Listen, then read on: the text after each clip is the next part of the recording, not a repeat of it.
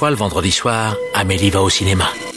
Encore Mais il vient deux fois par semaine maintenant celui-là Triste époque pour le cinéma. Vous trouvez ça normal Mais votre cinéma, votre cinéma, moi je trouve ça irrespirable Bah, j'en connais un qui va bien rigoler en lisant ça. Eh Daniel, explique-moi, c'est quoi le plan là? Je te demande pardon. Nous ne sommes responsables de rien, nous nous excusons d'avance, bienvenue dans Pardon le cinéma, l'émission qui se pèle les miches et frissonne de plaisir du côté de Gérard May, mais vous n'alliez quand même pas imaginer qu'on allait vous priver de votre épisode hebdomadaire. Bonsoir tout le monde, bonsoir. Salut Salut Sophie, comment ça va? J'ai hâte d'aller à Gérardmer. Et Alors techniquement on y est déjà quand l'épisode sort. Ah bah je suis trop contente d'être. Ah, a Ouah, twist C'est pour ça qu'il y a autant de neige, c'est incroyable. Incroyable. Et la fondue devant nous est fou. Bonsoir Arthur, comment ça va Euh, je suis euh, hyper excité, c'est mon premier Jaramé moi. Oh, trop bien Donc euh, hâte. Hâte. Et bonsoir Simon, comment ça va Bonsoir tout le monde, j'aimerais déjà remercier mon sponsor, le bar du Grand Hôtel. Oh putain de merde, c'est bien vrai. Dans cette émission, nous aborderons Adieu Paris, le dernier film d'Edouard Baird, Un monde de Laura Vandel et Nos âmes d'enfants avec Joaquin Phoenix. En bref, ce sera l'ennemi ou encore les avant de nous envoler vers le passé afin d'aborder en partenariat avec TCM Cinéma. Connaissez-vous TCM Cinéma CM Cinéma. TCM Cinéma. Hardcore de Paul Schrader. Mais d'abord, il est l'heure des actus. La vache, encore ces stupides actualités. Je déteste les actualités. Au cinéma, c'est comme ça et pas autrement. Ha ha Qu'est-ce qu'on passe au cinéma? Je suis bon. Je demandais à la patronne. D'habitude, nous démarrons ces actus en vous remerciant de nous suivre, que ce soit sur les différentes plateformes de podcast, iTunes ou même Spotify, où vous pouvez laisser une petite note, oui oui, sur les deux, afin de dire tout votre amour pour notre émission, ou encore d'ailleurs sur les différents réseaux sociaux que nous avons, que ce soit Twitter ou même c'est tout récent Instagram, suivez pardon le cinéma sur Instagram et Twitter. Et si jamais vous n'en avez pas encore assez de l'émission, vous savez qu'il existe le livre Pardon le cinéma sans film que tu n'as pas vu mais que tu vas adorer. Si vous voulez te procurer, n'hésitez pas à nous dire quel film vous avez regardé parmi nos conseils. J'ai d'ailleurs checké sur Twitter, des gens nous l'ont dit et c'était super intéressant de voir vers quel film ils s'étaient dirigés en amont. Ça nous intéresse beaucoup. Petit bouleversement cette semaine, pas de courrier des lecteurs car l'actu est déjà bien chargée, mais surtout elle est tellement chargée qu'on retourne un peu tout pour mettre en contexte en préambule. Je m'explique. L'actualité, ça arrive, mais d'abord quelques explications sur ce qui se passe en ce moment dans notre cher pays de France, avec notre carte blanche de la semaine. Oui, on a une carte blanche, pourquoi ne pas l'utiliser? Et la carte blanche de cette semaine, c'est la mienne. Ça fait pas vrai con comme t'es, demande ton avis. Donnez-moi carte blanche et votre appui. Ah, tu me demandes mon avis maintenant Mais tu causes français, ma salope. Je ne le cause pas, je le parle. Vous m'aviez donné carte blanche. C'est ma raison de plus pour faire attention. Quel bordel que la chronologie des médias. Alors que l'on pensait que les lignes ne seraient jamais en mesure de bouger, l'année 2022 commence par deux sacrées surprises, et notamment l'annonce d'une nouvelle chronologie des médias en France, rebattant les cartes de notre système audiovisuel. Et forcément, comme à chaque changement majeur de l'industrie, cela fait parler sur les réseaux sociaux, de la part des plus connaisseurs comme des plus néophytes. Commençons déjà par un petit point de définition afin que tout le monde parte sur le même pied d'égalité. La chronologie des médias en France est un accord signé entre les différentes parties de l'industrie cinématographique, établissant un calendrier précis sur les différents instants de la vie d'un film. Elle est dès qu'un long métrage sort en salle et à partir de là, ça déroule. Quand est-ce que le film peut sortir en physique et en VOD Quand est-ce que Canal+, premier financeur du cinéma français, peut le diffuser? Quand est-ce que les autres chaînes de télé peuvent le diffuser à leur tour? Et surtout, quand est-ce que les plateformes de SVOD, Netflix, Prime Video et même Disney+, peuvent l'ajouter au catalogue de leur plateforme? Ce qu'il faut bien comprendre, c'est que ce système est ancien, établi à la base lorsque Canal+ a commencé à participer activement au fonctionnement du cinéma, et aussi lorsqu'on débarquait dans les maisons les fameux lecteurs de VHS. Elle n'a jamais cessé d'évoluer, de se mettre à jour, notamment avec l'avènement d'Internet et des services en ligne, mais restait encore un espace à la marge, les plateformes de SVOD. Les principales étant tenues par des géants américains, ceux-ci étaient forcément à la marge de notre système, car rarement impliqués dans le financement de celui-ci, avec une fenêtre qui ne se débloquait qu'au bout de 3 ans, soit 36 mois. Et 36 mois dans un monde où a existé la pandémie, les phénomènes intensifs de mondialisation et l'invention du téléchargement illégal et des VPN, cela perdait de plus en plus de sens. Comment expliquer au grand public qui veut tout tout de suite que euh, bah, celui-ci doit attendre pour voir tel film sur Disney+, quand tous les autres pays l'ont, car il faut préserver la santé de notre cinéma français? Cela demande de penser au global, aux différents métiers en jeu, à l'équilibre culturel d'une nation leader dans le cinéma en Europe. Et bien que certains en soient parfaitement capables, d'autres ont un raisonnement beaucoup plus binaire, je veux voir tel film, je peux pas, donc le système français est nul. Mais ce n'est pas le cas. Ou du moins, ça n'est plus vraiment le cas. Avec l'arrivée du décret SMAD, obligeant les plateformes américaines à investir une partie de leur chiffre d'affaires fait sur le territoire français dans la création culturelle française, ce qui, soyons honnêtes, tombe sous le sens. Hein. C'est de l'argent issu du porte-monnaie français, pourquoi servirait-il exclusivement au système américain? Eh bien, Disney Plus et Netflix et consorts sont devenus petit à petit, ou sont sur le point de devenir, des membres actifs du financement cinématographique français. Ils n'ont donc plus à rester à la marge et leur fenêtre doit être réaménagée. Oui, c'est évident. Mais c'est pas si évident pour Canal+.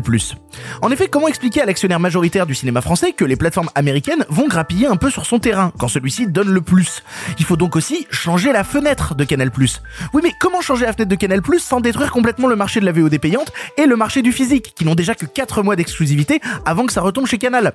Et comment réussir d'autant plus à concilier tout ça avec les envies américaines, qui rêvent d'un système libéral où tout est permis, où Netflix pourrait être en salle et en ligne en même temps, ce que les salles françaises refusent, et où Disney négocierait elle-même par exemple une fenêtre de 45 jours d'exclusivité pour la salle, pour ensuite tout balancer du côté de Disney détruisant donc tous les marchés intermédiaires. Vous comprenez donc avec tout ce merdier et les têtes de mules qui le dirigent que rien ne pouvait bouger facilement. Et pourtant, ils y sont arrivés. Signé lundi par une partie des parties, l'accord modifie principalement trois choses.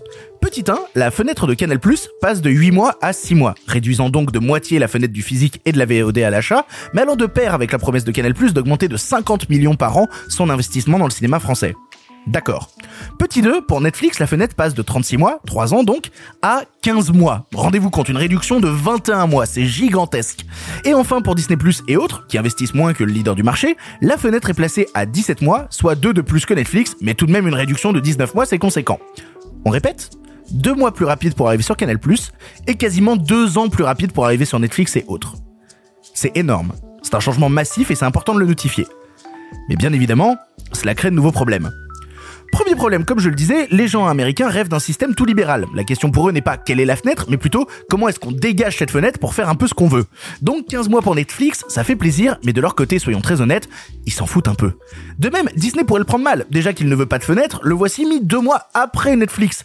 Il y a un risque ici de voir Disney opter pour une stratégie radicale et violente où les films Disney arrêteraient tout simplement de sortir en salle pour n'aller que sur Disney+.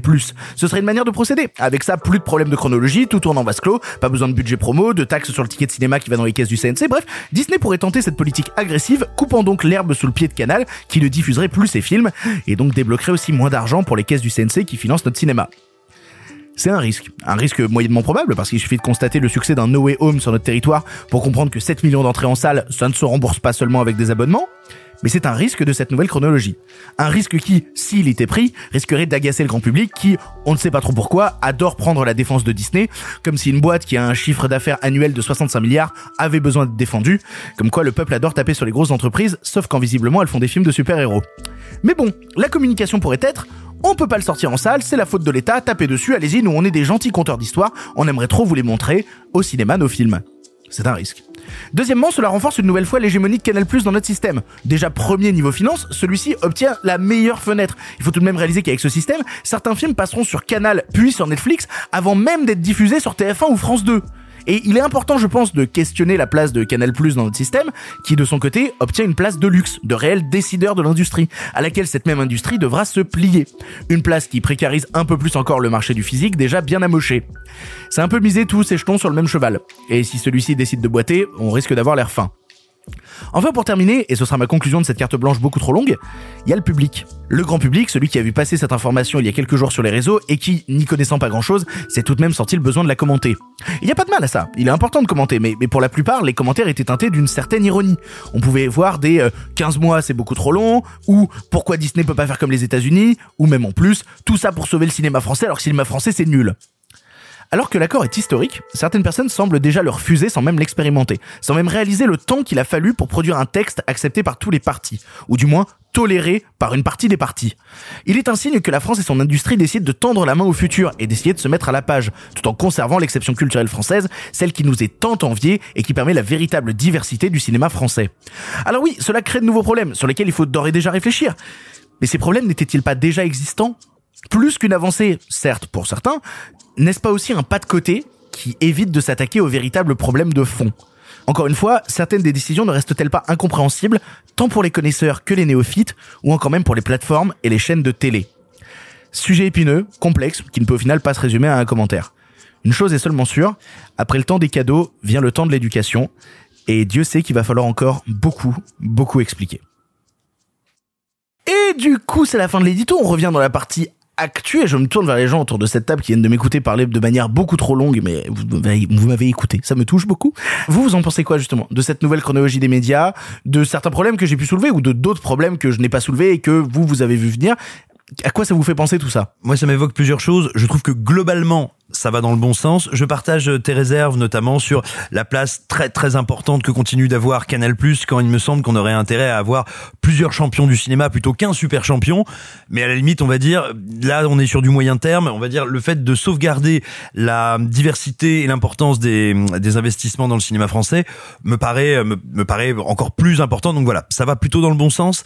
Euh, plusieurs remarques. La première, c'est que euh, il est quand même intéressant de noter que Netflix, que l'État français a quand même peu de moyens de de, contraindre, hein, faut pas déconner, est quand même assez proactif dans le fait de vouloir rentrer dans le système français. Euh, ce qui doit faire dire peut-être à ceux qui se disent ah là là les Français on est des ringards, on est des nuls, on est des machins, on est des trucs. Euh, si Netflix trouvait ça si nul, si insupportable, si intolérable, ils ne se battraient pas pour rentrer dedans et se faire accepter de cette industrie parce qu'ils veulent se faire accepter des industries où ils vont parce que ils y ont tout intérêt autant pour une question de soft power, de diplomatie que de reconnaissance institutionnelle. Ah bah, pense... ils veulent pouvoir aller au Festival de Cannes. Exactement. Mm. Je pense que c'est une des finalités, ça me paraît évident, mais ça veut quand même bien dire que ce système-là, c'est pas juste une vieillerie que les types voudraient contourner, c'est quelque chose dont ils sont quand même dés... dans lequel ils sont désireux de montrer un minimum patte blanche. À nous de les obliger à montrer si possible toute la patte, la tête et les épaules. Ensuite, un autre truc, il faut voir, il y a, il y a, il y a une entité qui n'a pas signé l'accord, qui est la SACD, euh, la société qui représente les auteurs, compositeurs, scénaristes, enfin, voilà, les, tous les auteurs des œuvres que vous regardez, que vous écoutez. Ouais, mais techniquement, ça a aucune influence le fait qu'ils ne le signent pas. Ça n'a pas d'influence, mais, mais les, les arguments qu'ils ont évoqués pour le, le fait de ne pas avoir signé sont à mon sens assez intéressants. Le premier, c'est que donc il y a une clause de, de, de réexamen donc de cette euh, nouvelle chronologie tous les trois ans. Ce que dit la SACD, c'est avec la rapidité euh, qui est celle des mutations présentes du système, trois ans c'est trop long. Il faut que ce soit plus rapide, il faut que ce soit réévalué plus fréquemment. Je suis assez d'accord et je dirais surtout, moi, ce qui me semblerait intéressant, c'est si on avait un système d'évaluation annuel, on sortirait peut-être de ce tempo où tous les trois ans on relance euh, une consultation. C'est un grand psychodrame parce que tout le monde est super tendu, donc ça met deux ans pour qu'on aboutisse à un truc. Si on dit dans une consultation, sinon perpétuelle, en tout cas très régulière, ça permettrait peut-être de dépassionner un peu la chose, mais surtout d'être plus réactif. C'est-à-dire que quand on réévalue tous les ans, eh ben on peut se dire tiens on va tenter ça, tiens on va voir ce mécanisme, tiens on va regarder concrètement quel est l'effet sur le marché. Parce et que puis littéralement les décisions qui viennent de prendre là, c'est des décisions qui pourraient s'appliquer limite à un monde d'il y a trois ans déjà, tu vois. Donc on se demande même si la nouvelle chronologie des médias n'est pas déjà en retard comparé au système actuel. Absolument, et c'est la raison pour laquelle je trouve que la SACD a assez raison quand elle pointe ça du doigt.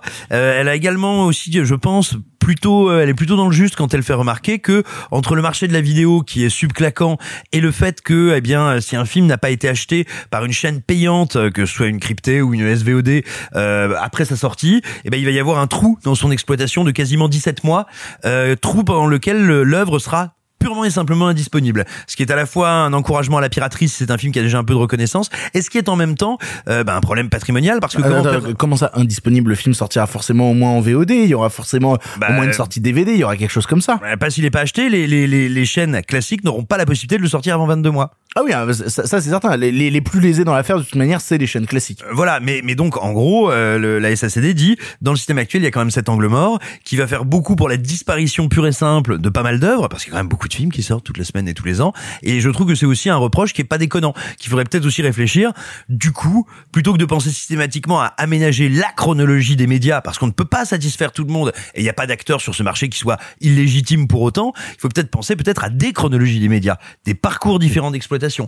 Comment quelle chronologie pour une œuvre qui sortirait d'abord en SVOD ou en VOD payant de manière exceptionnelle, ou d'abord en salle, ou d'abord en vidéo? Bref, il va peut-être falloir penser à des parcours à la clé plus qu'à un parcours unique qui pourrait fonctionner pour tous les types d'œuvres et tous les types d'intervenants économiques. Moi, j'ai un questionnement par rapport à ce qui a été annoncé. Euh, tu, donc Netflix a 15 mois et les autres plateformes 17, c'est ça? C'est exactement ça, oui. C'est parce que Netflix produit plus de production française, enfin fait plus de production française. de leur chiffre d'affaires euh, en France, ils s'engagent à 10 films par an produits intégralement. Hein. C'est pas des préachats ou des trucs, c'est 10 films produits intégralement pour 40 millions d'euros. Ah non, non, ils, ils, ont, ils, sont beaucoup plus proactifs actuellement que Disney Plus ou Prime Video qui euh, bah, font un peu pas le figure en face. Quoi. Alors je suis d'accord, mais du coup, moi, ce qui m'interroge, c'est ils ont un, un deux mois d'avance parce qu'ils produisent plus. Est-ce que ces deux mois d'avance vont suffire à convaincre les autres plateformes de produire plus? Est-ce que c'est, est-ce que l'appât est assez gros? Je suis pas sûr. Alors que le but dans tout ça, c'est quand même qu'il y ait plus d'argent investi dans les productions françaises. Ah bah de toute manière, ils ont pas le choix. Il y a le décret SMAT qui est en place, ils sont obligés d'investir plus.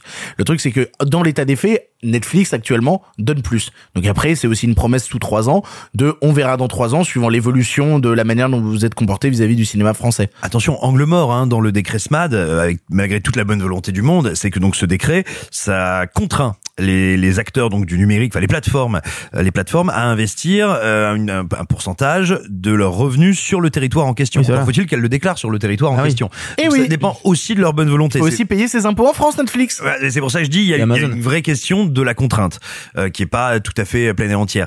Donc à partir de là, euh, je, là, je là dis où la Netflix, hein, mais Disney Plus c'est la même merde. hein. Ils passent par une société aux Pays-Bas pour euh, balancer Oui, leurs Amazon, impôts, euh. enfin. Oui, Amazon, oh, bah, quand même. Voilà. Là, là- là où là où la tranche de ces deux mois elle est intéressante, c'est que si elle permet à Netflix, on sait que l'acte, surtout quand tu n'es pas engagé, tu vois que tu peux t'arrêter à n'importe quel instant, l'acte d'abonnement, l'acte d'achat, il peut être assez compulsif s'il y a un film que tu connais qui arrive sur la plateforme ou une série que tu Et avec deux mois d'écart, Netflix est en capacité de euh, de coiffer euh, de coiffer ses concurrents devant.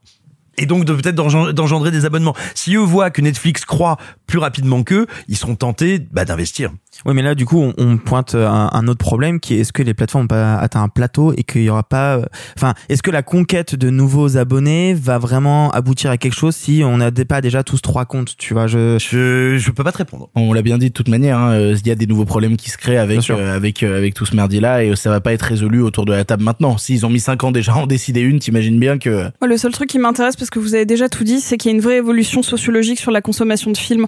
En fait, ces, ces, ces changements majeurs qui opèrent viennent d'un bouleversement de la consommation euh, du film, de l'objet filmique et même de la série de manière générale.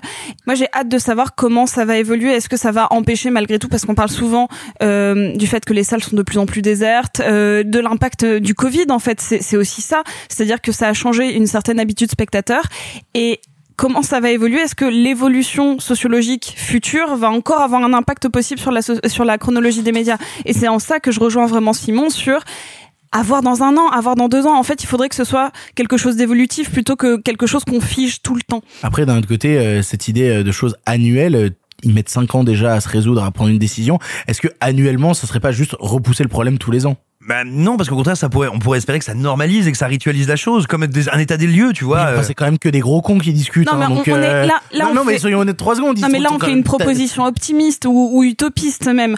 En fait, c'est vrai que là, on suggère quelque chose qui nous plairait, mais en effet, ça ne, ça ne se fera pas. Mais par contre, on est sur une évolution rapide de la consommation euh, de, de cinéma et, et d'œuvres filmiques, cinématographiques et autres. Donc en fait, c'est moi c'est ça qui m'intéresse aussi parce que euh, oui, ça a changé, mais euh, est-ce que ça va être satisfaisant? On pourra pas le savoir avant quelques mois. Mais par contre, c'est comment on en est arrivé à ces décrets qui m'intéressent pour le coup.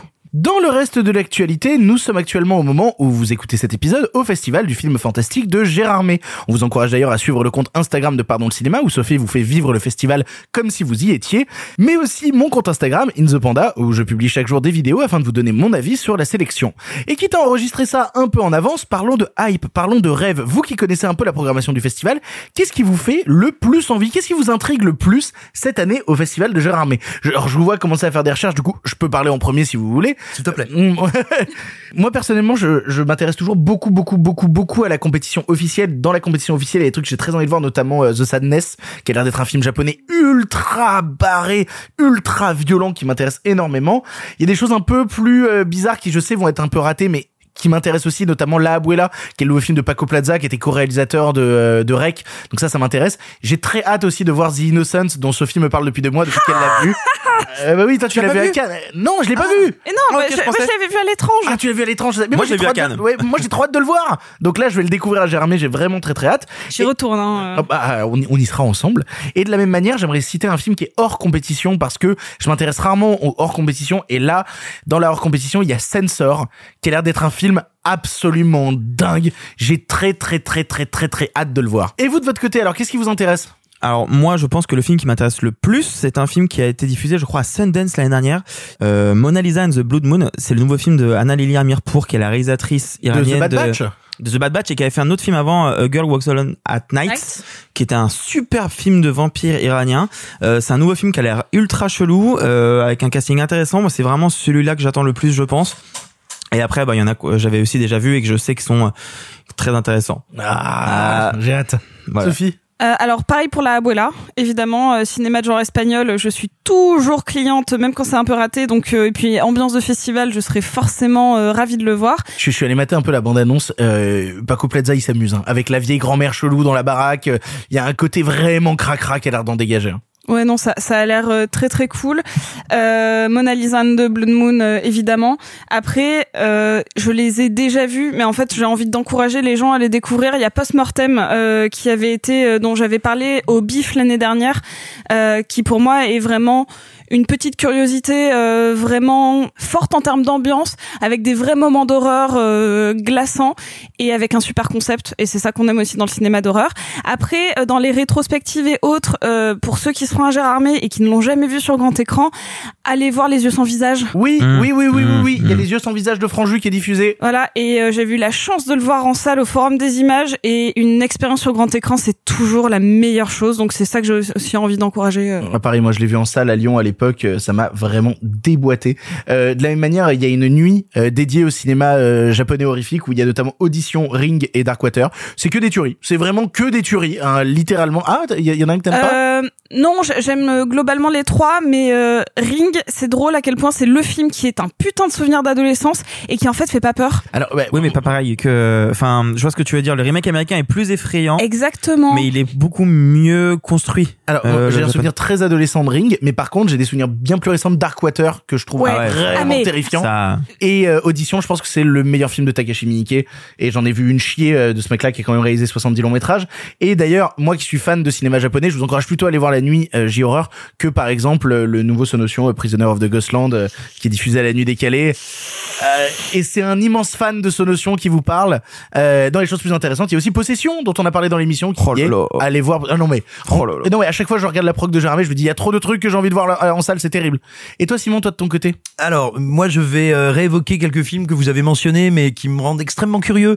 Euh, Il y a le nouveau film de Sean Ellis, euh, dont je viens de... C'est Hate for Silver. Euh, oui, Hate for Silver. l'ouverture. Donc, ça- au moment où sort cet épisode, on l'a déjà vu. Voilà. Alors, moi, je suis très curieux de le voir parce que Sean Ellis, il a, il, il est un peu euh, inégal. Néanmoins, il a réalisé deux longs métrages très intéressants que sont Cashback et notamment The Broken avec Lena Headey, qui est totalement sous-estimé ou plutôt oublié, qui est un excellent film fantastique, très inquiétant, de terreur existentielle. Donc, je suis très curieux de le retrouver à Gérardmer. Ça, c'est une première chose. Euh, on a, on a évoqué vite fait The Sadness, qui en gros est, ça, ça, va, ça doit tous nous parler un petit peu. C'est l'histoire donc d'un pays qui est en lutte contre une pandémie et quand enfin euh, ça semble se calmer que bah, tout le monde baisse un peu la garde niveau geste barrière, il y a un variant qui arrive qui transforme tout le monde en foutu psychopathe, dévoreur, destructeur, tueur. Ça a l'air absolument taré. Dans tous les festivals où il est passé avant, les gens sont sortis en claquant des genoux et en faisant de l'huile. J'ai très très très très très envie de le voir. Hors compète, effectivement, Sensor me, me, me fait un peu du pied, mais il y a aussi un animé que je suis très curieux de voir, dont j'ai eu des échos qui m'excitent beaucoup, qui s'appelle Le Roi Serre, euh, et c'est euh, sorti en France par le même distributeur qui avait sorti une autre perle qu'on avait, qui était sortie, on n'avait pas vu venir, qui s'appelle Relique. Donc je suis Ah oui. extrêmement impatient de le découvrir, et, et sinon je partage vos autres enthousiasmes, mais c'était pour essayer de pas trop vous paraphraser. Donc voilà, il y a quand même, euh, il y a de quoi faire. On n'attend pas Ogre On n'attend pas Patrick D'ailleurs, cet épisode sort le vendredi et c'est marrant de voir qu'est-ce qu'ils ont réservé aux séances du vendredi, qui sont toujours les séances très accueillies par le public. Euh, à 17h, c'est The Sadness. et à 19h30, c'est le Paco Plaza la Abuela. Oh, c'est bien. vraiment la soirée qui tâche un peu vénère, contrairement au samedi où on sera le matin sur The Innocent et le soir sur Ogre. Le samedi soir, Ogre. Bah oui, parce que le samedi soir, tout le monde a une fin de loup. Oh, oh, c'est beau. Et sinon, bah alors je, je l'ai déjà vu et je sais qu'il divise pas mal, mais moi j'ai un j'ai j'ai de l'affection pour Ego. Ouais, moi aussi. Voilà, euh, Mais je c'est- suis très curieux de le c'est- voir. C'est un c'est un film de festival euh, euh, imparfait mais plein de bonnes intentions avec Ah ouais. des vraies idées horrifiques et euh, de, de très belles images euh, euh, fantastiques presque proches du conte euh, qui sont euh, qui sont très chouettes Euh, et, et je regrettais de pas l'avoir vu en festival parce que je pense qu'il a une toute autre saveur. Bah, il est diffusé le dimanche matin. C'est le dernier film diffusé du festival. Je sais pas si c'est la meilleure place vu ce que tu m'en dis. Euh, J'ai peur qu'il pâtisse de sa place. De, de toute manière, le film sortira directement euh, en DVD et VOD. Ouais. Euh, donc, euh, si vous voulez le voir en salle, profitez-en parce qu'il n'aura pas de, de, de projection autre que que- qu'en festival en fait. Et notamment, et là c'est le moment de le dire, je l'annonce dans l'émission parce que bah, je pense qu'il y a que les gens qui vont à Gérardmer qui sont en train d'écouter ce qu'on raconte. Euh, vous savez ce qu'on fait dimanche après-midi À 15h Une raclette? Non, pas du tout. Le dimanche après-midi à 15h, au centre médiathèque de Gérardmer et notamment qui est renommé le Grimoire pendant tout le festival, vous pourrez retrouver une partie de l'équipe de Pardon le cinéma et on sera là pour euh, signer le bouquin et vous rencontrer. Donc voilà, de 15h à 17h au grimoire de Gérard May. Venez nous voir, venez discuter avec nous, ramenez vos bouquins pardon le cinéma. Il y aura même des stocks de bouquins sur place pour pouvoir l'acheter sur place et vous le faire dédicacer par une partie de l'équipe. N'hésitez pas à venir. Voilà, le grimoire dimanche 15h à Gérard May. Euh, ça s'est fait un peu à la dernière minute, c'est pour ça que je l'annonce un peu maintenant. On va faire un peu de com sur les réseaux sociaux pour en reparler. Je me dis qu'on ferait une raclette. Euh, on, peut faire une raclette avant si tu veux. Allez. Mais, par, mais par contre, je vais mourir moi. Euh, si je suis en train de digérer la raclette pendant que je signe des trucs, oh, c'est pourquoi. Des pardon. traces de gras sur les livres. Alors, alors, alors, moi avant, je serais en train de manger une, une double fondue. C'est notre secret avec Nicolas Martin. C'est le dimanche matin, on fait ça au petit déjeuner. On fait la double fo- fondue. Il y en a un qui prend la savoyarde et un qui prend la bourguignonne et on mélange. Allez. Et en général, les enfants se mettent à pleurer, ils ferment le restaurant. Ah, ça va être encore une belle aventure que ce festival de Gérard May. À moins que, on ne le sait pas encore, on est mardi soir, quelqu'un ait fait un test antigénique avant de partir mercredi et qu'il ait le Covid et n'ait pas pu aller au festival. Ce sera notre surprise. C'est pas moi Euh, bah, alors, en tout cas, ce sera pas toi, Sophie. Euh, on croise les doigts pour les autres. Il est temps maintenant d'attaquer les films du présent et on démarre tout de suite avec le, la grosse sortie cinéma français de la semaine. On vous parle tout de suite d'Adieu Paris. Bonne ambiance Hein Tu vois le dîner de con? Oui. Eh ben c'est nous les cons. Adieu Paris, un film aux préoccupations universelles. Oui, mais moi, on le sait que je suis con, moi. J'ai- prévenu. Moi, je le trouve encore très séduisant. Comme c'est beau un homme à table, un homme face au pot-au-feu. Il a une tête de daube, ce pot-au-feu. Mais c'en est. Derrière chaque pot-au-feu, il y a du carnage. Attends, je sécurise le périmètre. Go, go, go. Voilà, c'est ça, c'est ça. C'est ça qu'on veut, c'est ça qu'on veut en ce moment. En ce moment, on veut ça. Tu comprends? Adieu Paris est le dernier film d'Edouard Baird avec Benoît Poelvoorde, Pierre Arditi, Jackie Berroyer, François Damiens ou encore Isabelle Nanty, Bernard Lecoq ou même Gérard Depardieu. Bref, que des légendes. Et justement, ces légendes, ces rois de Paris ont rendez-vous au restaurant, rituel annuel bien rodé, jusqu'à ce qu'un intrus s'en mêle et bouscule leur habitude. On l'a tous vu ici, je crois, autour de la table. Non, Sophie, tu ne l'as pas vu, mais les autres l'ont vu, et c'est Simon qui commence. Simon, qu'est-ce que tu as pensé d'Adieu Paris? Je suis toujours curieux de découvrir les, films d'Edouard Baird parce que même quand j'ai l'impression que je sais où je vais mettre les pieds, je finis toujours un peu surpris, un peu désorienté. Euh, il a commencé par euh, La Bostella et À quoi bon, deux, longs métrages qui allaient volontiers dans une veine euh, ubuesque, surréaliste, absurde, qui était très plaisant, euh, très bordélique, pas totalement abouti, mais, mais qui avait un charme fou. Et puis ensuite, il a fait Ouvert la nuit, euh, dans lequel il jouait le rôle principal, où il nous raconte bah, le, quotidien, ou plutôt une nuit d'un directeur de théâtre qui fait tout pour essayer de, bah, de, tenir, sa troupe comme il peut, pour essayer de boucler les fins de mois, mais c'est un peu compliqué. Et déjà, déjà, alors que le film était quand même franchement une comédie, son autoportrait était teint de beaucoup Il y a une très grande tristesse qui se diluait dans le film euh, petit à petit, et puis qui, qui nous sortait au visage, qui nous jaillissait au visage comme ça par par endroits. Donc j'étais curieux de voir Adieu Paris parce que Adieu Paris, ça nous a un peu été vendu comme euh, le grand rendez-vous de la truculence, des grands maîtres, euh, de la comédie et de l'interprétation et du théâtre français. Et, Et, puis aussi parce que t'aimes bien quand Edouard Baird te, te jaillit au visage. Oui, c'est vrai, il faut le dire. Oui, tout à fait. Eh ben, écoute, on est bien parti, Tintin. mais, euh, mais, mais donc, euh, et donc le, le film était un petit peu vendu comme ça. On pouvait avoir le sentiment que c'était un espèce de loin, d'un lointain écho euh, des acteurs de Blier, où on avait le sentiment qu'on allait être face à ces, ces grands pontes de l'interprétation française, plus ou moins dans leur propre rôle ou dans des échos de, de leur propre personnalité. Et puis pas du tout ça raconte l'histoire de vrais personnages, pour le coup, qui ne sont pas les comédiens que vous voyez. Ces personnages, c'est un groupe de vieux potes qui sont vraiment des, des légendes des arts et lettres parisiens et qui ont le rituel de se retrouver tous les ans dans euh, la closerie des Lilas, une, une, une brasserie bien connue, bien connue du tout Paris des Argelettes, n'est-ce pas? Et, euh, et qui donc la privatise pour l'occasion et, euh, et vont faire un grand repas euh, autour, euh, autour d'un pot au feu et puis, et puis inviter chaque année quelqu'un à l'extérieur. Et puis cette année, bah, c'est Benoît Poulvorde qui est invité, qui joue quelqu'un qui s'appelle Benoît, qui est comédien, qui est pour le coup là franchement un écho de Benoît Poulvorde. Et sauf que le type n'a pas compris qu'en fait on, ne voulait plus de lui. Et en fait, ce dîner, au lieu d'être un merveilleux moment de truculence, un moment où on va rigoler entre potes, ça va devenir au contraire euh, une autopsie de euh, ce qu'a été cette culture euh, de vieux mâles blancs, d'entre-soi, très fiers d'eux, très contents d'eux. Et, et c'est à la fois un hommage sincère que, que fait Baird, qui est incroyablement écrit et incroyablement interprété.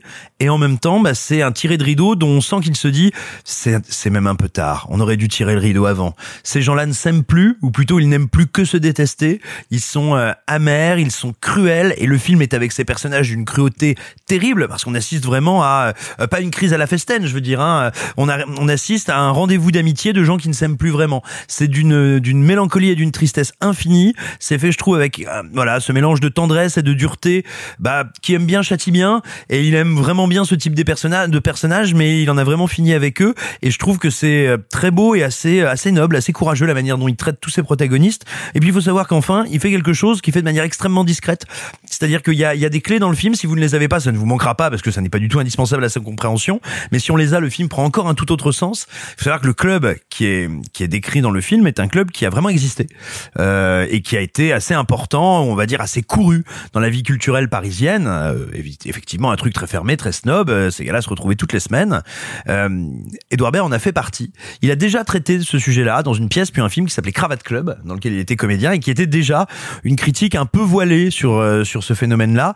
Et là vraiment, c'est pour en finir avec eux. Donc c'est à la fois une déclaration d'amour et une trahison qu'il fait. Une trahison, je viens de vous dire pourquoi, parce qu'en gros, il jette avec l'eau du bain toute une certaine tradition de cultureux français dont il montre les limites et dans une certaine mesure la perversion, tout en aussi en montrant combien il les aime à sa manière et, combien il les aime parce qu'il distille ici et là. Si vous vous intéressez un peu à euh, une certaine génération, effectivement, d'artistes et de, créateurs à Paris, vous allez reconnaître euh, plein d'artistes sans que ce soit forcément de la caricature. Parfois, c'est vraiment fait avec une tendresse folle. Jackie Berroyer, qui a un rôle magnifique, bah, par exemple, c'est un écho d'un grand philosophe français qui s'appelait euh, Lucien Gerfagnon. Et, la manière dont il le traite, dont il traite comment cet homme a été le maître à penser de tous les autres personnages, et puis aujourd'hui est, un ami qui est un peu malade, qui embarrasse tout le monde, qu'on aimerait serrer dans ses bras, mais mais qu'on n'a pas vraiment envie d'écouter. Et ben voilà, je trouve qu'il arrive à déployer en fait dans le, le portrait, dans la galerie de portraits qu'il fait, une humanité, une et une humanité dans le, la pleine acceptation de l'humanité, c'est-à-dire pas juste un truc rond chaleureux où on se tape sur la bidoche et on vomit un peu de vin à la fin. Non, un vrai truc triste où on constate que tout ce qu'on aimait euh, n'est plus qu'un souvenir et ce souvenir lui-même commence déjà à s'éroder. Euh, pareil, il y a, y a des rôles. Je sais pas si j'ai déjà, si déjà vu Bernard Lecoq aussi bon. Et il faut voir hein, ce que Bernard Lecoq euh, donne dans ce dans ce rôle de vieux beau ignoble et irritable. C'est exceptionnel. Bref, adieu Paris. C'est un véritable adieu. Euh, c'est un au revoir euh, à une certaine vision de cette ville, à une certaine tradition bistrotière et aussi à ouais un, un monde de cultureux qui n'a peut-être que trop vécu et qui a besoin d'être renouvelé. Et vraiment, je suis assez admiratif de ce qu'a fait Edouard Baird avec ce film. Ça c'est marrant parce que moi concernant Adieu Paris, je suis beaucoup plus divisé. C'est-à-dire qu'il y a plein de choses que je vois dans le film que j'aime énormément et notamment la place des comédiens que laisse euh, enfin à laquelle Edouard Baird permet justement à Pierre Arditi de prendre justement avoir Pierre Arditi qui fait du Pierre Arditi et qui va donner ce personnage un peu bougon qu'on on, l'a déjà vu le faire mais c'est toujours extrêmement plaisant d'avoir le côté très théâtral de Pierre Arditi qui ressort sur grand écran. C'est le genre de choses que j'aime bien. De la même manière que j'aime beaucoup voir Benoît Poelvoorde mis dans cette situation de défaut, de ne pas savoir comment trop se situer, d'être à la marge justement d'une certaine société un peu huppée. Je trouve que la place qu'il donne aux comédiens et notamment un des plus beaux trucs je trouve et putain ça fait longtemps que j'avais pas dit ce truc là mais je vais le dire un des plus beaux trucs dans le film je trouve c'est justement la place qu'il laisse à Gérard Depardieu qui lui par contre est resté à domicile et ne vient pas. Ou en tout cas à chaque fois il réapparaît par petits bouts de scénettes pour dire est-ce que je vais y aller est-ce que je vais pas y aller? En même temps j'ai pas envie d'y aller ils me font chier. Est-ce que et ça c'est extrêmement malin la manière dont t'as Edouard Baird d'aimer ses comédiens et de les mettre en place dans le film et de leur donner à bouffer quelque chose de passionnant, ça j'aime beaucoup. Et notamment aussi que Edouard Baird qui euh, redonne un peu de place à Isabelle Nanty qui était sa prof à l'époque des cours Florent, ça fait toujours plaisir. Ça c'est un truc que j'aime beaucoup dans le cinéma français et que on met jamais assez en avant, c'est l'amour qu'ont énormément de gens qui travaillent dans le cinéma français pour Isabelle Nanty et surtout le respect qu'ils ont pour elle. Tu sens à quel point Isabelle Nanty a été la prof d'énormément de gens qui sont aujourd'hui des grandes figures du cinéma. Et ça, c'est passionnant. Ça, c'est passionnant de voir à chaque fois ces nouvelles générations de comédiens qui sont pourtant déjà très installés rendre hommage à Isabelle Nanty à chaque fois. Ça me touche toujours beaucoup. Et là, encore une fois, dans Radio Paris, c'est le cas. Le problème, c'est que j'ai l'impression que le film tourne parfois un peu en vase clos et que je reste très en dehors. Je me sens un peu très proche, en fait, du Benoît Poelvoorde du film parce que je vois des gens vivre et je ne fais pas partie de ce repas. Je suis à distance au contraire, par exemple, d'un euh, d'un d'un film comme Les Acteurs de Blier, je sais que tu n'aimes pas trop le fait qu'on rapproche les deux films, mais Non, c'est pas ça, c'est qu'en fait, je pense qu'ils, enfin, moi, je pense, j'avais tendance à les rapprocher avant de le voir. En fait, je pense qu'ils n'ont vraiment pas grand chose à voir finalement. Justement, ils n'ont pas grand chose à voir, mais je suis beaucoup plus en empathie avec le récit, beaucoup plus en fait, et c'est aussi la folie du récit de Blier quand tu regardes Les Acteurs, qui est un de mes films préférés de tous les temps, c'est euh, cette idée d'être avec eux, de vivre avec eux et de côtoyer un moment ce Paris comédien étrange, décalé, qui euh, est devenu avec le temps une parodie de lui-même. Et c'est ce que raconte un peu Adieu Paris. Tu côtoies des grands ponts d'un certain Paris qui sont devenus des parodies d'eux-mêmes. Sauf que ça fait un peu effet de repoussoir pour moi, et je n'arrive pas du coup à rentrer dans l'histoire pleinement, même s'il y a plein de thématiques qui sont évoquées, notamment via le personnage de Jackie Berroyer, qui viennent me toucher en plein cœur. Jackie Berroyer, euh, ben, euh, j'ai l'impression d'avoir grandi avec ses derniers films et de le voir vieillir peu à peu plus je regarde son cinéma. Donc je suis à chaque fois très inquiet pour euh, Jackie Berroyer à chaque fois que je le vois, et notamment il est bientôt dans Inexorable de Fabrice Duvel. C'est un plaisir à chaque fois de le retrouver parce que j'ai un véritable amour pour lui, pour Papy Jackie Berroyer. Mais la manière qu'il a d'utiliser dans le film est aussi très maligne. Donc voilà, j'y reconnais le véritable talent d'Edouard Baird de savoir mettre en avant ses comédiens et de leur laisser une place de choix et des rôles à défendre qui sont euh, on va être honnête, pas très compliqué parce qu'ils font un petit peu ce qu'ils savent faire. C'est-à-dire Arditi, euh, un peu bougon. On a euh, François Damiens, un peu paumé euh, et tout. Et puis euh, Benoît Polvord qui joue un peu la pitié, mais la pitié chez Benoît Polvord, on la connaît depuis des années. Hein, ce côté de personnage un peu pitoyable. Euh, tu peux remonter. J'avais parlé de, de putain, euh, de ah le- la route des vins, euh, Gustave Cameron. Saint-Amour. Voilà, j'avais parlé de Saint-Amour, mais en fait, tu peux remonter plus loin. Tu peux remonter à tous les personnages de vieux beau qu'il a fait à une époque et où il avait déjà ce côté ridicule. Euh, je suis juste embêté parce que je j'ai l'impression d'être constamment à distance et que le récit ne me permet jamais de m'intégrer au film aussi et d'avoir envie donc de suivre ce repas parce que je trouve les personnages parfois trop détestables parce que euh, à plein d'instants euh, la mise en scène n'épouse pas assez pour moi l'envie de partager le repas avec eux. Je suis à distance comme le personnage de Paul Vord, c'est peut-être une volonté euh, consciente d'Edouard Baird de nous mettre à distance comme il met à distance avec le personnage de Benoît mais ça m'embête un peu parce que du coup euh, bah il y a des moments où je m'ennuie ferme. Et toi Arthur? Euh, moi, j'irais peut-être encore plus loin que toi. Moi, il y a vraiment des aspects du film que je déteste. Euh, je, je crois qu'en fait, c'est, c'est un, un- une de ces rares fois où je me suis dit que j'apprécie le geste, j'apprécie la volonté, mais je déteste le résultat final. En fait, sur le principe, non mais en fait sur le principe, je suis pas contre. Je trouve que c'est pas inintéressant de suivre euh, des gens influents sur le déclin. Je trouve que ça veut raconter plein de choses. Euh, le problème, c'est que j'ai l'impression qu'il en oublie de faire du cinéma. Je trouve qu'il n'y a pas de mise en scène, que c'est pas parce que c'est un huis clos théâtral statique autour d'une table qu'on est obligé d'avoir une caméra posée qui ne bouge pas ou si elle bouge qui n'apporte rien. Edouard Baird, on le connaît pour ses improvisations, mais du coup, est-ce, le dialogue, est-ce que les dialogues sont improvisés ou est-ce qu'ils sont écrits? On ne sait pas, mais en fait, le résultat, c'est juste que c'est bavard et un peu vain. à la limite, on s'en fout un peu de ça, tu vois. La, la question Absolument. de est- est-ce improvisé ou pas. Il y a un naturel de la discussion qui est, qui est toujours intéressant, mais qui, je peux comprendre, encore une fois, pour moi, me laisse en dehors parce que des fois, il blablate, il blablate, il blablate jusqu'au moment où tu dis, mais même vous, vous savez plus où vous allez. Mais là. oui, c'est ça en fait. On sait pas ce qu'ils veulent raconter, on ne sait pas ce qu'ils veulent dire. T'as l'impression qu'ils improvisent, mais en même temps, si c'est du texte écrit en fausse improvisation, ça marche pas. Si c'est de l'impro, c'est mal dirigé. Je trouve que ça pose pas mal de questions à ce niveau-là. Et moi, j'ai un vrai problème avec ça. J'ai quand même quelques moments qui m'ont chopé, qui m'ont vraiment attrapé. Et euh, t'en as très bien parlé, moi, Isabelle Nanty. Il y a un moment où elle va rejoindre Benoît Poulvord au bar. Ça m'a eu. Je, je ne, je ne sais pas trop comment, mais j'ai eu une Très, larme. très, très, très beau. hein. Et alors que tout le film, j'étais en mode genre putain, ça commence à me faire chier, c'est long. Cette scène-là, j'ai eu une larme. Je ne l'explique pas. Je trouve qu'Isabelle Lanty a un truc et Benoît Poulvard a une espèce de de de sincérité dans son. Oui, je sais, je suis je suis je suis mis de côté que j'ai trouvé hyper beau. Que j'ai vraiment trouvé hyper beau. Et il y a d'autres choses qui sont réussies. T'as raison, euh, Jackie Berroyer, moi, son rôle, il me, il me, il me, il me casse un peu la gueule et ça me fait un peu mal. Le problème, c'est tous les autres. En fait, le problème, c'est euh, c'est Daniel Prévost qui en fait beaucoup trop. Ah ouais, Ah, c'est ah, insupportable. Tu te rends compte que je l'ai même pas cité parce que je l'avais oublié en fait Daniel Prévost tellement euh, je, je- je l'ai effacé de mon esprit. Daniel Prévost, c'est en fait c'est des personnages qui ont un trait de caractère et Daniel Prévost pour moi il en a un seul et il tient sa ligne de personnage qui a un seul trait de caractère et qui à rares instants va être bousculé mais qui en fait euh, pff, oh là là non, mais non, Daniel. Daniel Prévost, quand t'entends sa dernière réplique et que tu vois la dernière image de lui derrière cette fenêtre rouge, là, justement, ça donne sens à tout ce qu'il a fait avant. C'est comme, j'ai- Arditi, on a... C'est pas, c'est pas une phrase qui va remettre en compte le, le, le fait que le personnage a été insupportable tout le récit. Si, monsieur, c'est la poésie. Oh là là, Arthur. Mais non, mais de la même manière, euh, c'est c'est euh, c'est Lecoq qui joue le gros lourdeau qui a 71 ans et qui va draguer la serveuse. En fait, je ne comprends pas oui, mais cette scène est bien, je trouve. Justement, de, de ce que ça dénonce d'un vieux monde, d'un vieux monde blanc. Qu'est-ce qu'elle joue bien auto-persuadé. Qu'est-ce qu'elle qu'est-ce qu'elle joue bien la comédienne Ouais, la, comédienne qui joue la serveuse joue très bien, mais je- en fait, c'est juste que je ne comprends pas ce qu'il essaye de raconter. Parce que s'il veut dénoncer des vieux comportements, tu ne le fais pas avec des personnages que tu adores. Or, ça se voit que Bear, il adore ces personnages.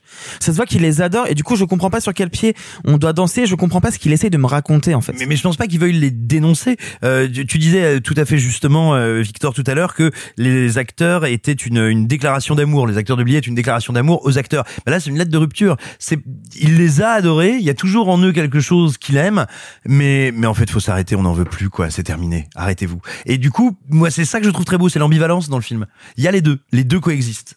Mais moi, j'ai vraiment l'impression que t'as juste Edouard Baird qui dit bon, je sais, ils sont en train de vieillir, c'est compliqué, mais en vrai, on les adore, non? Alors qu'en fait, il ne se rend pas compte qu'ils deviennent méprisables et détestables. Et moi, j'ai vraiment eu cette sensation de me dire, je ne passe pas un bon moment avec eux. Non seulement je rentre pas dans le, dans le, dans le repas comme l'a dit Victor, mais en plus, j'ai même pas envie d'y être en fait. Limite, je préférais être avec Gérard chez lui, avec sa fille. Tu vois, il y a vraiment ce truc de, je n'ai pas envie d'être là. Et, et je me demandais vraiment si Edouard Baird avait conscience de ça. Est-ce que c'était volontaire?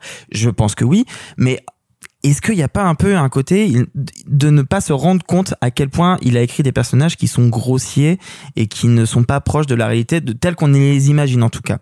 Encore une fois, j'apprécie le geste, mais j'apprécie vraiment pas le résultat final. Si j'avais envie de voir des acteurs français que je trouve détestables, il y en a quand même déjà plein des films avec avec ceux-là où je peux les détester. Donc tu vois, j'avais pas besoin d'un en plus. Bah, quoi. il suffit de rencontrer des acteurs du cinéma français pour s'en rendre compte C'est pas sont moi qui l'ai dit. C'est pas moi qui l'ai dit. Bienvenue dans Victor se fait des amis, Oui, le podcast. Exactement. Bah toi, Simon, allez, conclus sur euh, Adieu Paris. On a dit des choses pas gentilles pour redonner envie aux gens d'aller le voir. Eh bien, rappelez-vous que euh, c'est toute la faconde d'Edouard Baird, mais c'est aussi toute l'émotion dont il est capable. Et c'est parce que moi, j'avais pas encore vu de lui au cinéma. Je parle pas de ses mises en scène de théâtre. C'est aussi toute la complexité qu'il est capable de nous donner. Rappelez-vous les, les espèces de chroniques, éditos surréalistes euh, qu'il donnait euh, sur Radio Nova il y a quelques années. Bah, c'est exactement cette vibe-là. Alors, sauf que ça ne dure pas deux, deux minutes, ça dure 1h43. Donc, c'est forcément, c'est plus long. C'est comme du verre pilé qu'on te mettrait dans le cerveau avant d'y verser du gin et puis quand même euh, un petit peu de céleri donc bah forcément il y a T'as des soirées cheloues, Simon. T'as des soirées vraiment cheloues. Bah ouais, je suis désolé. Je suis... Au bout d'un moment, il faut que des gens te le disent. T'as des soirées cheloues. Oui, mais bon bref, il y a des moments ça gratte, il y a des moments ça surprend, mais au final, c'est une expérience que je trouve assez rare et et c'est une euh, une expérience de la fin, de la fin qu'on attend, de la fin qu'on redoute et tout simplement de la fin d'une époque et je trouve ça assez fort au cinéma. Vous l'aurez compris, on est divisé concernant Adieu Paris. On vous encourage à aller le voir en salle pour vous faire votre propre avis. On va passer à un autre film dont j'avais très très très très hâte de vous parler depuis un bon moment. On va vous parler d'un monde. Mêle encore de mes affaires, t'es morte. Allez, souriez.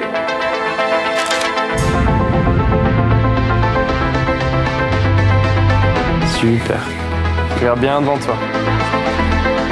Je suis sûr que vous êtes capable de faire en sorte que ça se passe bien. Si vous avez un problème, vous m'en parlez, d'accord Quand on aide, ça empire.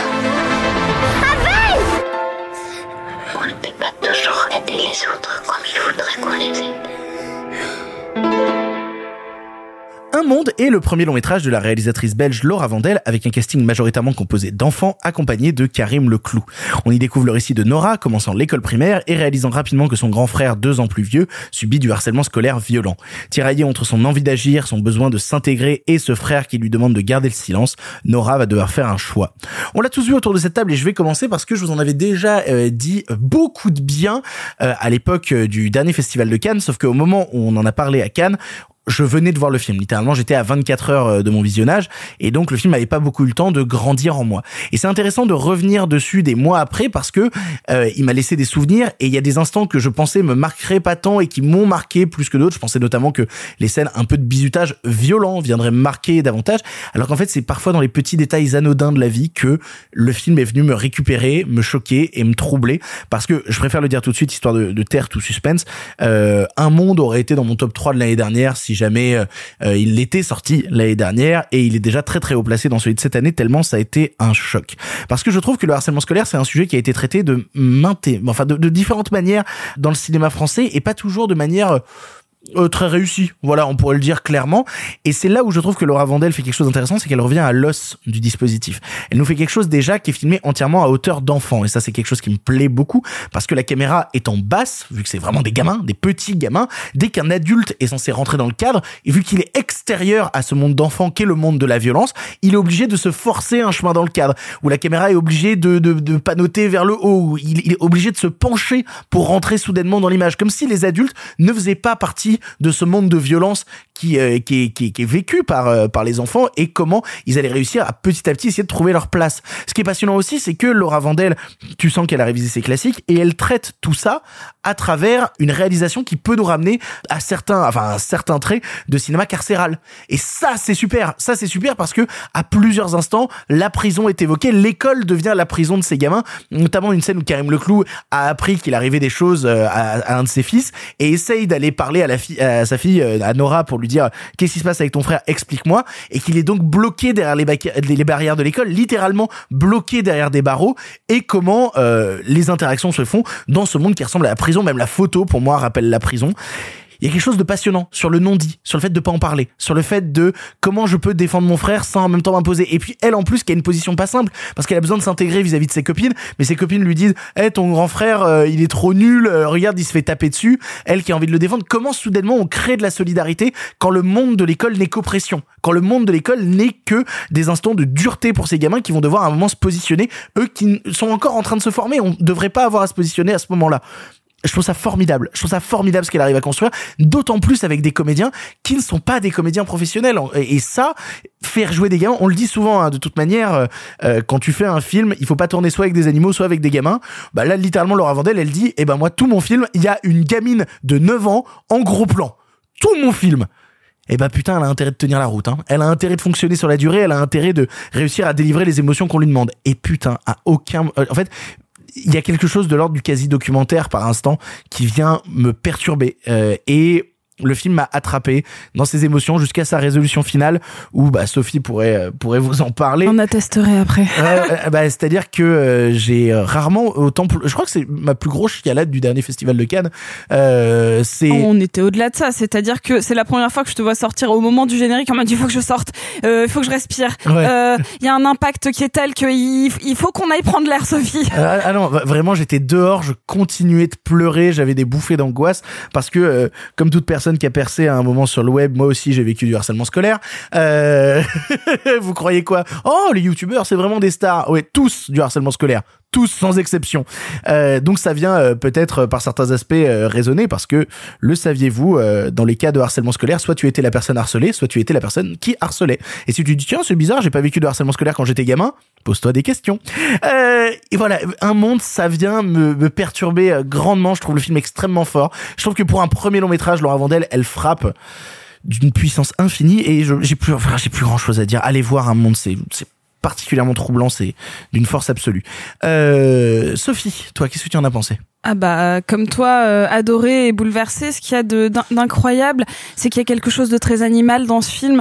Il y a, il y a une peur dans, dans le regard de, de ces gamins qui est très primal et qui est de l'ordre de l'instinct. Et ça, je sais pas comment elle a réussi à le mettre en scène de cette manière-là, à savoir dans un regard d'enfant qui voit quelque chose d'atroce.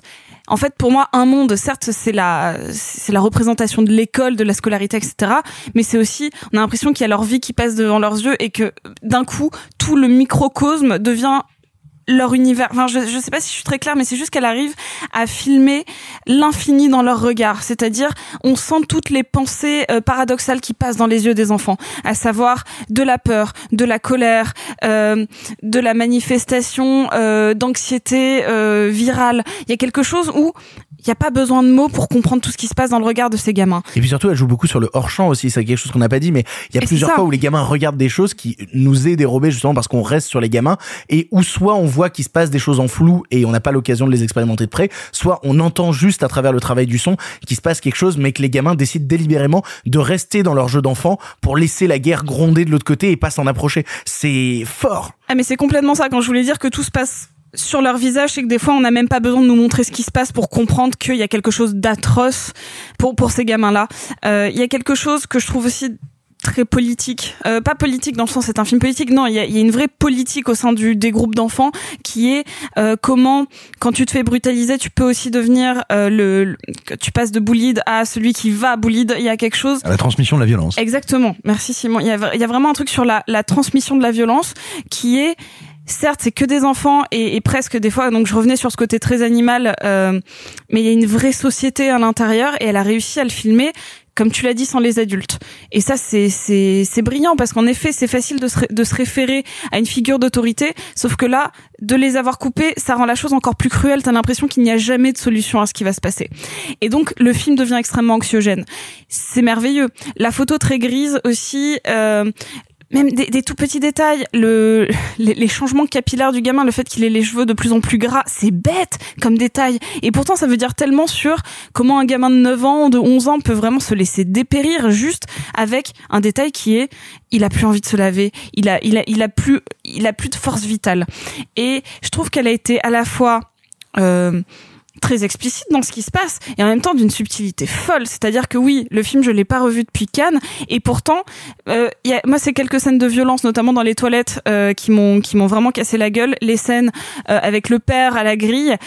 Mais ce dont je me souviens, c'est en fait de la peur des gamins, c'est de ce sentiment d'enfermement et c'est c'est un petit un petit miracle en fait ce film. C'est le fait que ça en premier film il y ait autant de choses qui euh, pour moi ne manquent jamais de subtilité. On pourrait dire ouais bah, c'est un peu gros sabot non ça ne l'est pas. Parce que la sensation qu'elle a réussi à transmettre surtout dans un monde d'enfants à regard d'enfants c'est fabuleux. Puis surtout, il y a, un truc deux trucs qu'on n'a pas relevé. Premièrement, le film dure 1h12 et je veux pas que le film dure une minute de plus. C'est-à-dire que justement l'enfermement est tellement palpable, la crise d'angoisse monte tellement fort quand tu regardes un monde que ça s'arrête pile au moment où ça doit s'arrêter et c'est la preuve qu'on peut faire des films d'une puissance infinie sans avoir besoin de les faire durer 2h30. Il y a un truc d'une radicalité de 1h10, prends ton parpaing et puis bonsoir. C'est euh, extrêmement fort et deuxièmement, euh, j'ai vu en interview que à plusieurs instants elle a dit qu'elle avait pas donné de texte aux gamins et qu'en fait ils jouaient ce qu'ils avaient à jouer et c'est de là qu'elle tire une certaine vérité en leur expliquant aux gamins bah voilà les enjeux de la scène il faut qu'il se passe ça il faut qu'il se passe ça. Mais les gamins de la même manière qui créent des jeux d'enfants et ils se créent des univers et ils ont un imaginaire extrêmement développé et ben les gamins venaient se créer l'imaginaire autour de l'histoire que Laura Vandel essayait de construire. Je trouve ça très fort. Mais c'est beau, c'est- d'une, c'est fort et c'est assez original de parler d'une telle cruauté d'enfant. Et on en, re- je pense qu'on en reparlera un petit peu, mais il y a certains aspects qui m'ont, qui m'ont rappelé The Innocent sur justement une espèce de cruauté un peu crasse. Arthur. Alors moi, vous m'aviez prévenu à Cannes, donc je m'attendais vraiment au pire, mais étrangement, je ne m'attendais pas à ça. Euh, effectivement, tu, tu l'as dit, Victor, c'est intéressant. Euh, on a déjà eu des films sur le harcèlement scolaire. Je crois que je n'avais jamais vu un film sur le harcèlement en école primaire. Et je crois que c'est intéressant de le souligner parce que souvent, très souvent ils sont ouais sur le collège et le lycée quoi. collège et du coup c'est vachement rattaché aux, aux réseaux sociaux aussi. Il y a tout ce truc là. Là, c'est des enfants. Et la cruauté d'un gamin de 6 à 11 ans n'est pas du tout la même que celle d'un ado de 14 ans. Et je trouve qu'il y a une, une, une différence fondamentale. Et par rapport à la mise en scène de ce que tu disais, j'ai cru lire que du coup le chef-op avait euh, littéralement la caméra qui était harnachée au niveau de ses hanches pendant tout le tournage parce que c'est vrai qu'on a la caméra à hauteur d'enfant tout le long et il y a un et c'est une des grandes idées du film, l'autre étant je pense de suivre la sœur et de pas suivre la victime. Je pense que ça c'est vraiment le grand point fort du film, c'est que j'aurais suivi euh, ce, ce pauvre Abel, je pense que j'aurais vraiment pas supporté. Là, Non, et, là- et puis même, le questionnement devient plus large. Absolument. C'est-à-dire que c'est plus comment survivre au harcèlement. C'est quand tu vois une personne harcelée, comment est-ce que toi, tu vas te positionner Et comment, enfant, tu te construis face à ça? Parce qu'il y a aussi le questionnement de la petite, comment elle doit réagir? Comment tu te construis toi en tant qu'enfant alors qu'elle rentre en CP Il y a ce truc de je rentre dans une nouvelle école, je vais rencontrer des nouvelles personnes, comment je sympathise avec tout ce groupe-là? Je pense que c'est une des grandes euh, une des grandes intelligences une autre étant je pense de réussir à transformer comme l'avait fait euh, jusqu'à la garde notamment dans son dernier tiers le, le, le drame social en véritable film d'horreur tout en ne reprenant pas vraiment les codes, hein, parce que c'est ce que tu disais, c'est quasi documentaire, il n'y a pas vraiment de musique, il n'y a pas de fioriture, et pourtant tu as une espèce d'angoisse. Euh, moi, je crois que j'ai fait littéralement 1h15 de tachycardie. Euh, non mais non mais c'est hyper Non, mais je- intéressant. Je vois ce que tu veux dire. Il y a vraiment ce truc de tu reprends des codes, euh, il y a le carcéral et, et il se passe plein de choses et en même temps t'as peur. T'as peur tout le temps. Et une autre de- des grandes forces du film, je trouve que c'est que tu as peur avant même de voir les premières violences. Qu'il y a la violence institutionnelle qui est déjà présente. Je pense. euh, les scènes de sport euh, avec euh, quand elle doit faire de la poutre quand il joue un col à manière et qu'elle tombe quand il y a la piscine où tu vois les gamins frigorifiés Oui, il y a plus que ça. Je trouve qu'avant même les premières scènes de harcèlement, t'as cette scène où t'as un des bullies qui parle mal à une prof. Et tu te dis, ah oui, donc vous avez atteint un niveau où vous en avez vraiment plus rien à foutre, en fait. Et je trouve que du coup, ça te prépare petit à petit à te dire, ok, donc tu vois, l'école c'est violent, tu vois la cour de récré qui est ce truc que tu ne vis que de 6 à 11 ans et que le, le- le cinéma n'a pas trop filmé parce qu'en fait on sait pas trop ce qui se passe, c'est un peu un mystère, et ben tiens, regarde la violence que j'y mets. Et ça, j'ai trouvé ça terrifiant. Et, euh, et Sophie en parlait très bien, il y a un côté euh, inévitable de la violence qui est terrible. Qui est terrible parce qu'en fait cette pauvre gamine, elle peut rien faire. Si elle parle aux adultes, ça change rien. Si euh, son frère, euh, elle essaye de le bousculer, lui va l'envoyer chier. Et lui, le seul moyen qu'il a de s'en sortir, c'est de la reproduire. Il y a un côté vraiment euh, inévitable de cette violence qui est, qui est glaçant, qui est terrifiant, qui euh, effectivement, quand on a vécu un peu ça, fait remonter beaucoup de choses assez négatives, assez difficiles. Euh, J'aurais deux petits bémols qui sont pas des vrais bémols. Tu l'as dit, Victor, effectivement, euh, les, les gamins sont brillants. Euh, et ils sont tellement bien dirigés que j'ai un peu l'impression qu'elle a oublié de diriger les adultes et que à part Karim Leclou, je trouve que les adultes sont pas Après, ils ont, ils ont pas grand chose à faire aussi. Ouais, mais tu vois- même, même la maîtresse, tu vois, Bah elle a pas, si, elle a pas grand chose à faire, en bah vrai. si, l'instit, elle a un rôle important. Je trouve qu'on retrouve, enfin, je la trouvais pas euh, assez forte. Et, euh, et effectivement, la durée, elle est, elle est parfaite parce que plus, ça aurait été trop. Et en même temps, je peux pas m'empêcher de me dire que c'est un peu un court métrage étiré. Tu vois, que euh, j'ai j'ai l'impression d'avoir regardé un film de 30 minutes où on a juste rajouté des. Je suis pas Non, parce que la violence, elle se construit sur la durée, tu vois. Et que sans, sans cette longueur d'une heure, tu peux pas te choper toute la viscéralité du Puis, truc. puis c'est qu'il y a plusieurs euh, arcs narratifs. En effet, il y a des vrais changements de personnages. C'est-à-dire que euh, si ça avait été un court métrage, on aurait juste suivi c'est quoi une gamine qui voit son frère se faire bullied? Point. Et en fait, on n'aurait pas eu le bouleversement et le changement de, du frère. Ça, pour, pour moi, ça me semble Oui. logique, tu vois, mais. euh, Mais, mais en fait, en y réfléchissant, je me suis quand même dit, effectivement, ça aurait pu être plus court. Et donc, si c'est plus court, ça aurait pu ne pas être un long. Ça m'aurait pas dérangé, ça aurait été quand même un, un film important et grand, tu vois. C'est juste euh, histoire de relativiser un petit peu. Mais après, en delà de ça, moi, je trouve que le film est très grand et très important et très puissant. Et j'en suis ressorti mal. Et il y a pas de souci. C'était juste histoire de, de relativiser un tout petit peu. Mais non, non, pour moi, c'est un, un film qui est très important, qui peut, euh, qui peut être euh, assez difficile à regarder. Je pense qu'il faut aussi prévenir les gens que, effectivement, euh, c'est pas accessible à tous.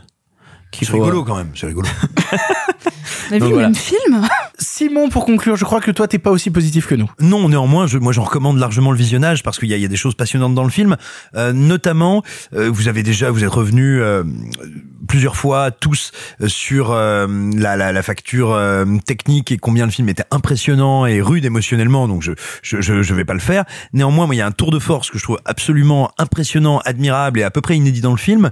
Vous l'avez dit, c'est filmé à hauteur d'enfant. Moi, j'ai au contraire pas du tout l'impression que c'est documentaire. J'ai un sentiment de réalité, ce qui est très différent et qui est vraiment créé avec des artifices de cinéma. Vous l'avez dit, le travail du hors-champ, le travail du flou aussi.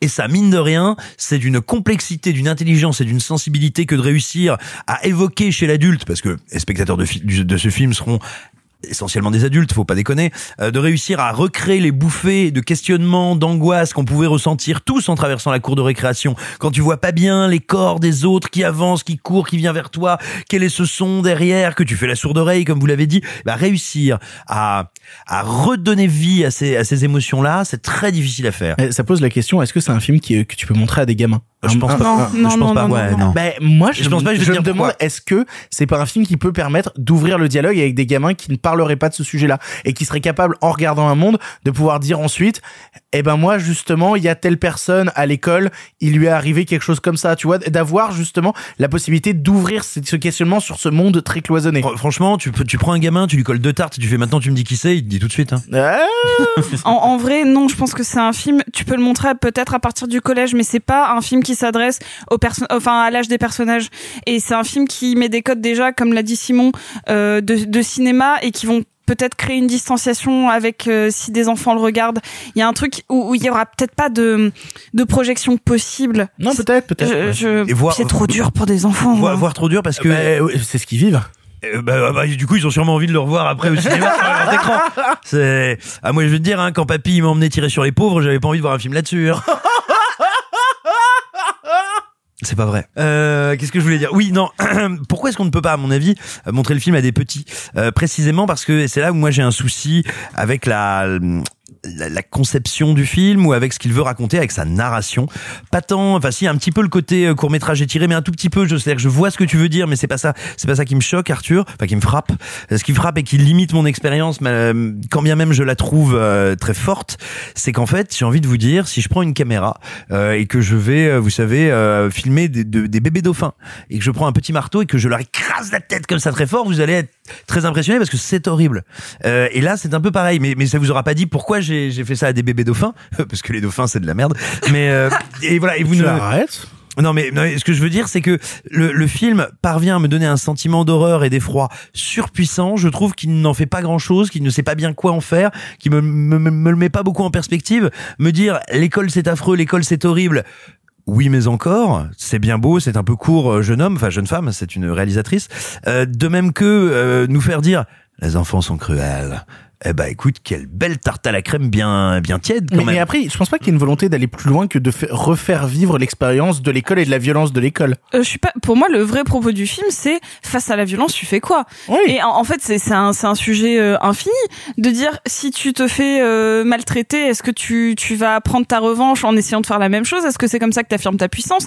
En vrai, ça ça soulève de quand tu n'as pas les codes d'une société complexe entre guillemets, comment tu les vis? Alors, théoriquement, c'est ce je que suis disais tout à l'heure. En fait, la, la question, c'est pas la violence, c'est la réaction à la violence. Mais théoriquement, je suis absolument d'accord avec vous. Je trouve que le film là-dessus est un peu court et qu'il est pas assez charpenté narrativement. Mais encore une fois, c'est pas pour dire que c'est raté, loin s'en faut. Et comme je vous, comme vous le disiez, même si c'est un peu moins chaleureusement que vous, je le recommande aussi parce que l'expérience de visionnage est surpuissante et c'est déjà très rare de découvrir des films qui, qui sont capables de nous ébranler à ce point. Bah, tu parlais tout à l'heure de Edouard Baird qui jaillit.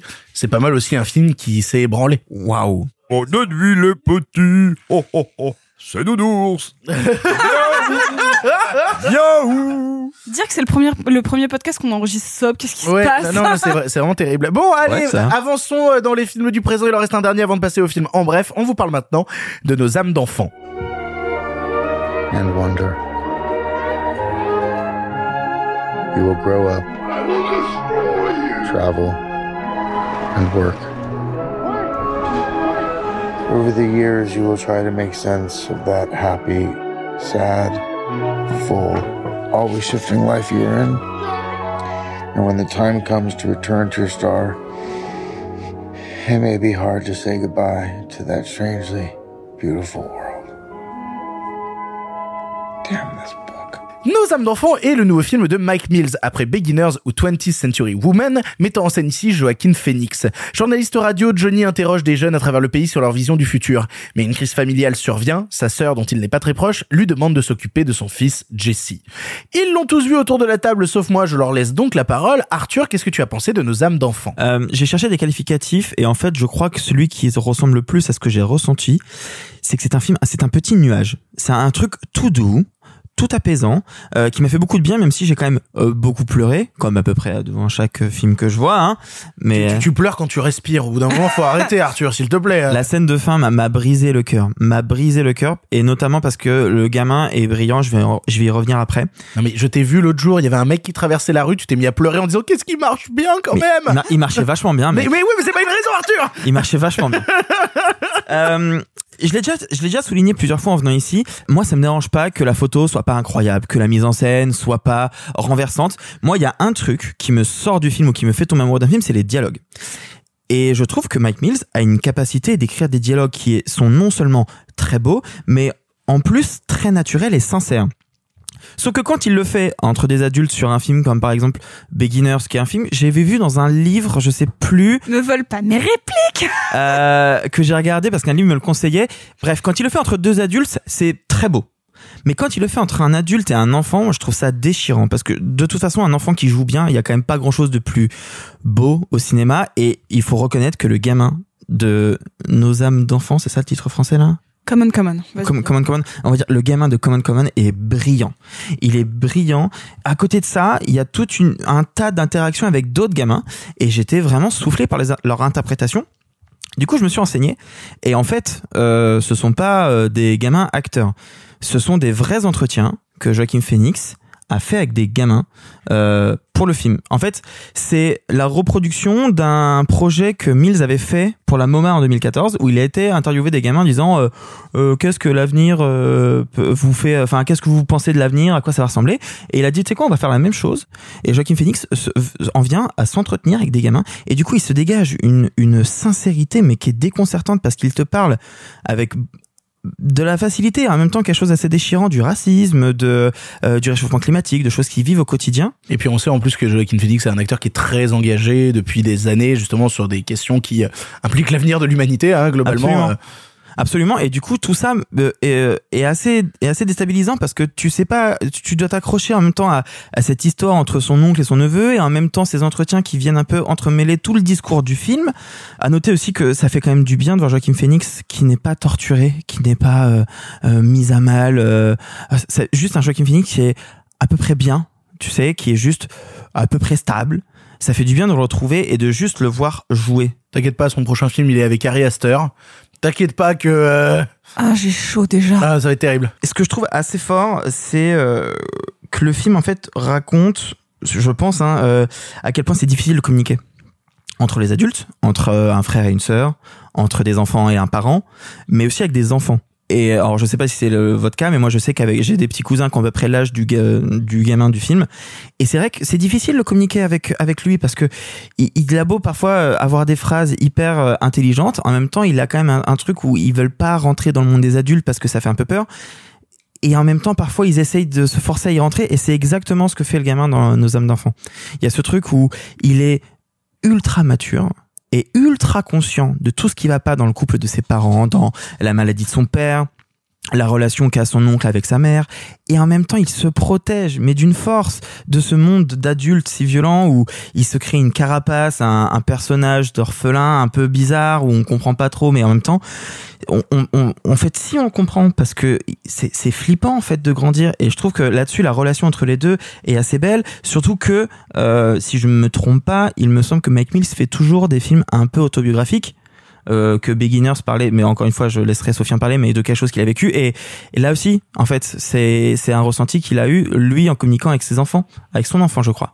Tout ça me touche beaucoup et euh, et même le noir et blanc. Je m'en suis venu à me demander à quel point bon, ah, c'était pas facultatif. J'ai vu pas mal de tweets passer dessus en disant euh, ça va les films indés en ce moment, on met un noir et blanc et hop euh, la branlette machin. Et en fait, je me suis posé la question et à la fin du film, je me suis dit que je ne verrais pas le film en couleur. Pour moi, ce n'est pas possible. Pour le coup, moi c'est ça. hein. Je mets du noir et blanc et la branlette machin hein, direct. hein. Et ben en fait, Ah, moi, c'est fais- l'inverse. La branlette et après un film en noir et blanc. bah la branlette en noir et blanc, c'est un peu, euh, enfin old school quoi. Genre, j'ai plein de blagues horribles. Je, ouais, Ouais. moi, je, Pour aussi bien nous en parler. Pardon. Non, en fait, j'ai vraiment cette impression, peut-être que vous, allez dire totalement autre chose, mais j'ai vraiment cette impression que le noir et blanc crée une proximité, que en fait on filme les deux de très près, comme si n'y avait que dans ce monde. Alors, ce qui est très euh, étonnant vu que lui, euh, le gamin passe son temps à enregistrer tout ce qui passe, hein, les skates, les skateurs, le métro, la plage. Le noir et blanc est- fait, crée un espèce de, proximité entre les deux qui fait qu'on ne voit plus qu'eux et qu'on n'est que avec eux. Et euh, moi, j'étais obligé d'être attaché à cette relation, à ce gamin. Je trouvais ça bouleversant. Euh, je trouve la musique formidable. Je trouve la photo très belle. Pour moi, c'est un film qui est vraiment, vraiment réussi. Sophie. C'est un film qui, sur le papier, avait tout pour me séduire. Donc, c'est un réalisateur que j'aime beaucoup. Donc, j'en avais parlé dans ma partie euh, du premier bouquin. euh, vous savez, le fameux livre. Le livre Pardon le cinéma Le livre, pardon, le cinéma. Disponible dans toutes les librairies et toutes les bonnes crèmeries Exactement. Eh bien, achetez-le. Qui, qui sert à aussi qu'elle ait des coins de table. Et puis, si vous voulez, vous pouvez ouvrir les pages et laisser celle de Beginners parce que le film est très sympa. Euh, et même plus que sympa, le film était très intelligent sur ce qu'il racontait et il avait quelques petits défauts techniques euh, de, de rythme un petit peu, mais que je trouve euh, formidable euh, de bienveillance et, et d'intelligence. Avec Common Common, le film, je le trouve beaucoup plus réussi sur ses thématiques que sur sa réalisation. Euh, en soi, encore une fois, tout pour me séduire. Euh, un acteur que j'adore, j'adore quand les enfants jouent extrêmement bien au cinéma. Il y a quelque chose euh, de très vrai, de très naturel euh, qui peut s'en dégager et c'est très beau. La relation est très belle entre les deux, évidemment. Mais pourtant, j'ai du mal à y voir du naturel. C'est-à-dire qu'il y a deux, trois euh, ficelles scénaristiques qui viennent me couper de... En fait, j'aurais voulu les voir juste discuter. Euh, tout le temps, presque, euh, limite dans un plan fixe, parce que il y a un truc qui revient, qui est symbolique, à savoir que euh, Joachim Phoenix a tout le temps peur de perdre son neveu parce qu'une fois il lui fait une blague, il court dans la rue d'un coup euh, comme il était au téléphone, enfin cette situation que n'importe quel grand cousin, euh, parent, euh, oncle, tante, enfin peu importe, on a déjà tous eu peur de perdre un gamin dans la foule, dans un supermarché ou autre. Sauf que ça arrive plusieurs fois et que du coup, euh, moi j'y vois ça comme un gros ressort scénaristique qui est là pour thématiser euh, le fait que le lien entre les deux n'est pas si fort que ça euh, d'un point de vue sur la durée, c'est-à-dire que c'est très éphémère ce qu'ils vivent. Et donc je trouve que symboliquement c'est très fort, mais en fait je le ressens pas. Alors, si je puis juste me permettre, euh, moi j'étais un gamin qui partait comme ça tout le temps. J'étais tête en l'air, je partais, ma mère a fait des crises d'angoisse sur crises d'angoisse Mais- très régulièrement et je pense qu'il y a beaucoup d'enfants qui ont ce comportement-là. Mais c'est pas ce que je dis, c'est que bien sûr que c'est quelque chose de vrai, sauf que je le vois comme un élément scénaristique. J'ai pas réussi à le, à le vivre et à le ressentir parce que pour moi c'était de la symbolique. Et euh, c'est un peu mon souci avec le film, c'est que tout, la symbolique est merveilleuse et très belle, mais je le vois comme de la symbolique. J'ai du mal à le voir comme un élément euh, euh, intrinsèque. Je le vois vraiment comme un rouage. Et c'est peut-être ça qui m'a un petit peu perdu dans le film. Il y a de grandes thématiques sur est-ce que c'est parce que t'es dans de la même famille que t'as forcément un lien? Pareil, c'est une question très grande et c'est déjà ce qui soulevait un peu dans Beginner, c'est est-ce que tu connais vraiment tes parents? Est-ce que tu connais vraiment ton frère, ta sœur juste parce qu'il y a un lien biologique? Est-ce que euh, ce gamin qu'il a quasiment pas vu, finalement, est-ce qu'il y a un lien du sang qui va les rapprocher ou pas? Ou est-ce que c'est la, c'est c'est le fait de participer activement à la création d'une relation particulière qui va finalement les unir? Donc en soi, c'est une thématique qui me fascine si c'est bien fait et ça et ça l'est. Hein. Euh, Moi, j'ai vraiment pas de grief euh, majeur contre le film. C'est juste que je pensais que ce serait mon gros coup de cœur de l'année Euh, et au final, je, le vois comme un, un petit film mignon avec des des symboliques qui le qui le dépassent et qui m'ennuient un petit peu poliment. C'est pas ce film A24 que je trouve un chouï décalé qui donc euh, va me casser un peu la gueule. Je le vois comme une très jolie tentative dont le discours est plus puissant que la forme. Parce que même s'il y a un très joli noir et blanc, je trouve que ça manque cruellement de mise en scène. Il y a beaucoup de plans fixes euh, qui m'ennuient un petit peu et où en effet tout se base sur le dialogue, ce qui aurait pu marcher et qui pour le coup, bah, euh, je sais pas pourquoi n'a pas n'a pas vraiment fonctionné sur moi. J'aurais juste voulu peut-être un petit peu plus de sincérité. Je crois que dans The Beginner, enfin dans Beginner, ce qui m'avait plu, c'est que malgré tout, il avait voulu rattacher ça dans un contexte politique fort, à savoir l'évolution euh, du rapport à l'homosexualité depuis la génération de ses parents jusqu'à la sienne. Et là, j'y vois un espèce de regard de tendresse vers le futur. Mais du coup, y a, y a- ça fait beaucoup, beaucoup de lignes narratives sur un film qui, malgré tout, est assez lent. Donc en fait, j'y vois une petite dissonance. C'est un, c'est un film très mignon. C'est pas un gros coup de cœur. Simon, pour conclure. Euh, Arthur évoquait très justement les dialogues du film. C'est incontestablement leur gros point fort. Et le film arrive aussi à, faire rejaillir un truc très particulier avec l'enfance. Je sais pas pour vous, moi je j'adore m'occuper des mômes, j'ai eu une tétrachie de petits cousins et j'ai adoré les discussions qu'on a quand on est adolescent ou jeune adulte ou adulte tout court avec euh, avec des gosses euh, ou avec comme c'est le cas dans le film là des quasi pré-ados. Et il y a notamment à un moment cette cette scène où Joaquin Phoenix est en train de lui lire une histoire et, et où l'enfant l'écoute passionné mais où de temps en temps il l'interrompt d'une question. Et la manière dont se mélange le récit de cette histoire que lit Joaquin Phoenix en essayant un peu de faire la lecture mais en étant quand même un peu emmerdé par l'activité. Et puis en kikiné par les questions qu'on lui pose. Et tout d'un coup ça crée des espaces de sincérité. C'est très très dur à écrire sans que ça ait l'air fabriqué. Et tous ces passages là dans le film sont superbes cela étant dit, euh, il y a toujours un problème quand t'as envie d'avoir l'air un peu plus intelligent que tu n'es, un peu plus beau que tu n'es, un peu plus euh, sophistiqué que tu n'es. C'est qu'en général, eh bien, eh bien, eh bien, tu finis comme un bain trop tiède, un truc qui sent un peu les pieds et qu'on a très vite envie de vider comme une truite. Et, euh, et là, vraiment, moi, c'est le problème que j'ai avec le film, c'est que Non, non, mais- non, parce que. J'ai cru qu'elle allait passer inaperçue celle-là. Mais non, elle peut pas Vraiment passer inaperçue. Quoi? Bah oui, je suis navré.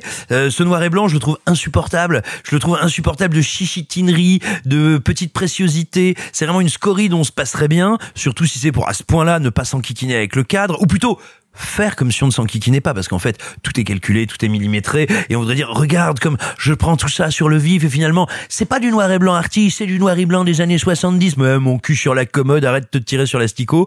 Et en plus de ça, on vient te dire, oui, tu comprends, il fait ce reportage sonore sur la jeunesse et tout ça, mais en lumière sa relation avec son neveu, qui blablabla, blablabla. C'est un film qui est très très théorique, qui est très, euh, qui s'excuse de péter dans la soie, tu vois, plutôt que de faire un gros pesos au réveil. Et je trouve que si tu veux, c'est même pas que c'est insincère. Enfin oui, c'est insincère, comme tu disais, Sophie. C'est insincère et en plus c'est fabriqué. Donc c'est jamais désagréable parce que c'est fabriqué par quelqu'un qui sait bien fabriquer les choses. Mais mais il y a jamais un moment où j'ai l'impression que ça vit. Et, et c'est pas que Joaquin Phoenix pour une fois il en fait pas trop. C'est que je pense qu'il a fait ça entre deux siestes. Et, et donc euh, c'est un peu en kikinant. Euh, L'enfant il est bien, il est bien. Mais enfin bon, un enfant, tu vois, je dire, tu, tu lui mets du sucre dans le nez, ça court pendant deux heures, donc c'est pas compliqué. Euh, c'est vraiment, c'est vraiment pour être désagréable. Là, c'est vraiment pour Ah, être j'ai désagréable. pensé à c'est Judy. Garland, la pauvre, pardon. Ah bah, Garland, on lui mettait du sucre dans le nez. euh. Ah bah, Ah bah, puis- littéralement. Ah bah je vais te dire c'était La différence, c'est qu'elle courait pendant 8 ans, tu vois. euh. Euh, non mais voilà tout ça pour dire je, je trouve ça euh, assez moyen assez médiocre tu sais c'est c'est comme euh, euh, c'est comme de vieilles charentaises ou cette cousine euh, avec laquelle t'as un peu trop cousiné c'est pas indispensable c'est pas obligé d'y revenir on est pas mal dedans mais ça sert à rien Eh ben, euh, on va avoir encore des problèmes, Simon Rio. dur Euh, vous l'aurez compris, l'équipe est divisée concernant Nos âmes d'enfant, Common Common de son titre original. On vous laissera le voir pour vous faire votre propre avis. Oui. Ça, ça fait vraiment deux films où il y a un avis très positif, un vraiment mitigé et un vraiment mauvais. Tu vois, genre là, on, on est pas, on est dans une nuance très, euh, très non, mais les dialogues sont soir. très très bien. Pardon la nuance. Nous en avons fini avec les films du présent. Il y a deux films dont on voulait vous parler en bref cette semaine. C'est l'heure des films en bref. Ça va durer encore longtemps. Eh bien, vous, qu'est-ce que vous faites dans les bras de mon cocher? Vous en avez encore beaucoup du sensationnel comme ça Pourquoi vous pensez qu'on ne prend pas le cinéma au sérieux? Cette ligne est sur écoute. Il va me falloir être bref. En bref, cette semaine, L'ennemi, film de Stéphane Straker avec Jérémy Régnier et Emmanuel Berco, nous raconte l'histoire d'un homme politique accusé d'avoir tué son épouse retrouvée morte dans une chambre d'hôtel. Coupable, innocent, personne ne le sait. Et lui non plus. Sophie, tu l'as vu, tu nous en parles en bref. Qu'est-ce que tu as pensé en bref de l'ennemi? Waouh. euh, oula. Ah, à, à ce point Un peu, ouais. Ah non, parce que de, de loin, il y avait deux trois images qui Non. m'attiraient un peu. C'est Non. Ah Ah non, non, non, non, non, non, non, ça a été très compliqué. Euh, il faut savoir que ça se base sur une affaire euh, réelle en Belgique, qui est euh, l'affaire Westphal. Westphal? Il y a eu une série Netflix dessus. ouais. Ouais. Ouais, tous Bah. les Belges qui nous suivent ont arrêté de nous suivre Je suis maintenant. C'est dés- terminé. non continuez les amis on passe un très bon moment Arrête les accents. pardon la glottophobie votre euh, votre podcast des accents ratés J'ai envie de crever. Là, c'est sûr qu'ils sont partis. euh. Je- Je vous aime bien, j'ai même vécu en Belgique, donc je suis vraiment désolée. Hein. euh. Non, c'est- donc c- c'était une affaire euh, assez connue d'un d'un parlementaire européen qui a été accusé euh, d'avoir euh, tué sa femme dans un hôtel près de la mer du Nord. Et donc il y a eu en effet une, un documentaire euh, sur Netflix sur cette affaire-là. Donc ça c'est le point de départ du film en mode euh, on prend un fait divers euh, un peu important et puis on va le traiter euh, de manière euh, cinématographique. Ah non. Ah non. Ah, c'est bête. Ah, on est passé à pas grand chose. Hein. Ça, ça partait pas mal. On a des acteurs genre globalement de qualité. Oui, parce que Jérémy Régnier, on a dit plein de bien de son travail, notamment euh, récemment avec euh, le film Slalom. Ou Albatros. Ou Albatros. Ou Albatros, Mais effectivement. non, mais on, on l'adore, il y a pas de souci. Et puis lui, en, en tout cas, il porte le film. Hein, mais ce qui est, c'est- c'est c'est léger à porter. Enfin, vraiment, euh, il a pas à faire beaucoup d'efforts. Hein. Euh, C'est-à-dire que ça faisait longtemps que j'avais pas vu un film avec aussi peu de mise en scène, mais aussi peu. C'est-à-dire que même un téléfilm de mauvaise qualité euh, fait à l'arrache, ça a plus de mise en scène que ça. C'est-à-dire que je, je pourrais compter des scènes de chant contre chant, chant contre. Ah non, putain. en- Ah oui, chant contre chant. Ah, chant contre. Ah non, arrête-toi, arrête-toi, film. Il faut s'arrêter un moment. Je, je suis désolée pour euh, Emmanuel Berco.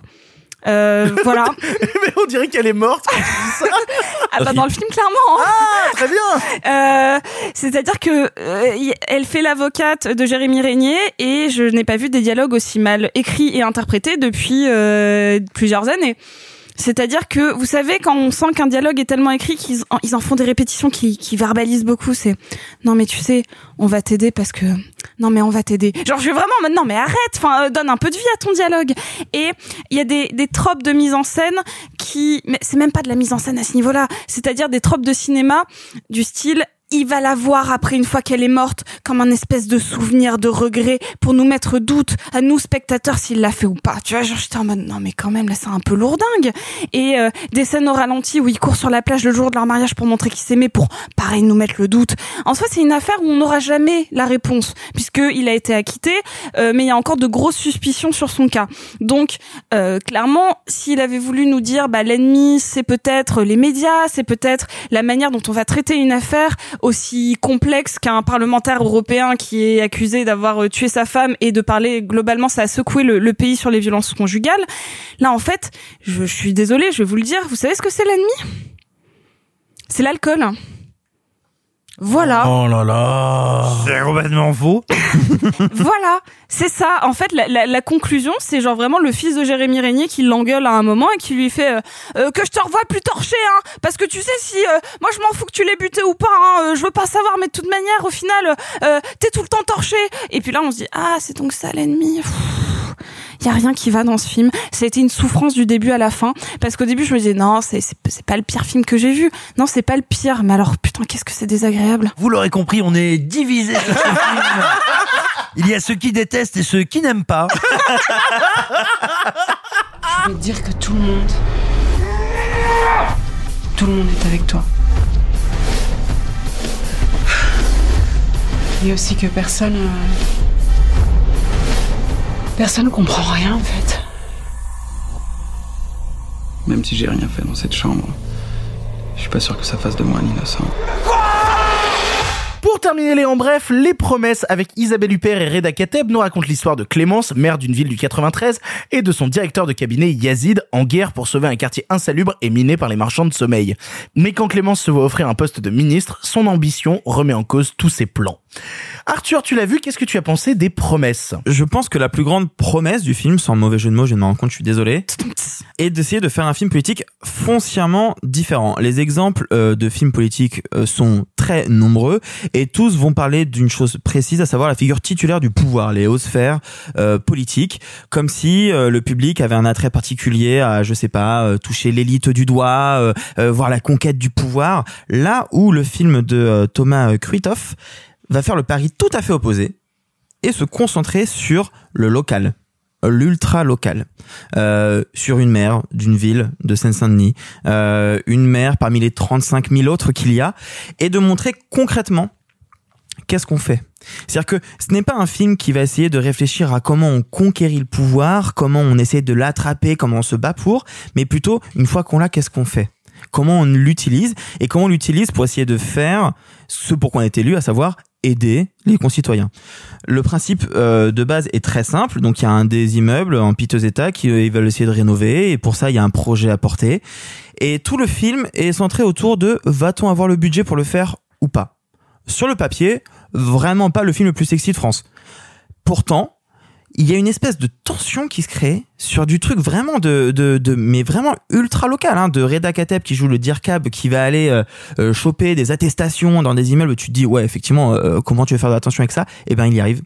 Il arrive en créant des embûches, en créant des euh, des personnages qui vont essayer de foutre un peu la merde et en essayant de questionner quelque chose d'autre qui est euh, qu'est-ce qu'au final euh, être une personnalité politique, on va dire, et à quel point c'est un métier, à quel point on peut avoir de l'ambition, de vouloir se construire une carrière ou non. Le personnage d'Isabelle Huppert, c'est marrant dans le synopsis, tu dis que c'est central à l'histoire le fait que on lui pose la question d'être ministre ou pas. En fait, ça me prend qu'un qu'un tiers du film, peut-être un peu plus. Alors après, moi j'ai pas vu le film, j'ai repris le Non, non, je sais, à le ciné. hein. Je sais, c'est ça que je veux dire. C'est qu'en fait, on nous fait, on nous fait dire que c'est un peu le centre du truc, mais en fait, non. En fait, c'est juste que ça vient un peu remuer tout son questionnement et son, son cheminement politique. Mais en fait, le sujet, c'est pas ça. Le sujet, c'est qu'est-ce qu'on peut faire? Qu'est-ce qu'on peut faire? Euh, Je mentirais si je disais que le film était parfait. C'est pas vrai. C'est quand même plutôt naïf. Euh, c'est quand même un peu superficiel. Tout le monde ne joue pas aussi bien que Isabelle Huppert. En même temps, Isabelle Huppert est quand même dans le haut du panier du cinéma français, globalement. Euh, Reda Kateb est peut-être encore meilleur, c'est dire. Non, c'est pas parfait du tout, mais ça a au moins une intention que je trouve vraiment honorable de dire on peut faire des films qui parlent de la politique et c'est important d'en faire. Euh, qui parle d'autre chose qu'une espèce de conquête et de Game of Thrones. Et je trouve qu'en période mm, presque électorale, parce que là tout le monde nous rabâche sur ça, avoir un film qui va pas nous parler de stratégie nationale et de conquête comme ça, eh ben ça fait du bien. Ça fait du bien de rappeler aux gens que euh, la politique ce n'est pas que ce qu'on voit sur les plateaux télé, mais aussi concrètement des gens qui sont euh, euh, à se battre pour ton école, pour ta route, pour ton bâtiment. Le film est pas parfait, mais il tente quelque chose d'intéressant et que je j'incite les gens à le voir au moins pour ça. De ce papier dépend l'avenir d'une cité, l'avenir de plus de 3000 personnes en détresse. On abandonne, on en reste là Moi, je suis pas d'accord. Donc je suis honnête, mais je mens. Une promesse non tenue, c'est pas un mensonge.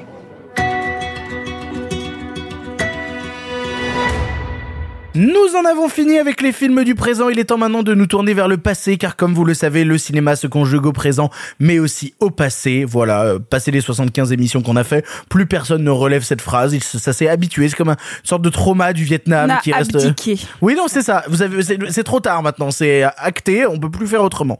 Euh, et Quoi cette- Ça a Et commencé Cette semaine, nous nous dirigeons vers le cinéma de Paul Schrader en partenariat avec TCM Cinéma. Connaissez-vous TCM Cinéma? TCM Cinéma. TCM Cinéma. TT, TTC, E. Non, ça marche pas. Oula, pas particulièrement. Avec TCM Cinéma, on vous parle cette semaine d'hardcore. En avant. À cette époque, vous le savez, le cinéma était en noir et blanc. Mais nous avons préféré mettre un peu de couleur. Monsieur Mézeret, au nom du patrimoine artistique français tout entier, je vous dis merci. Mais enfin, tout ça, c'est le passé.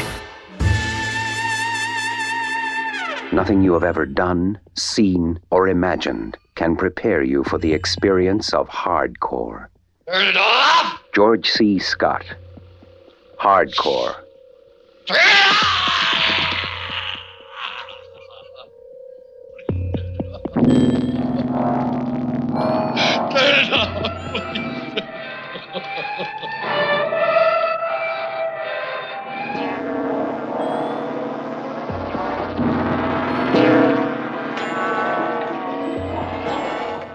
Hardcore est un long métrage de Paul Schrader avec George G. Scott et Peter Boyle sorti en 1979.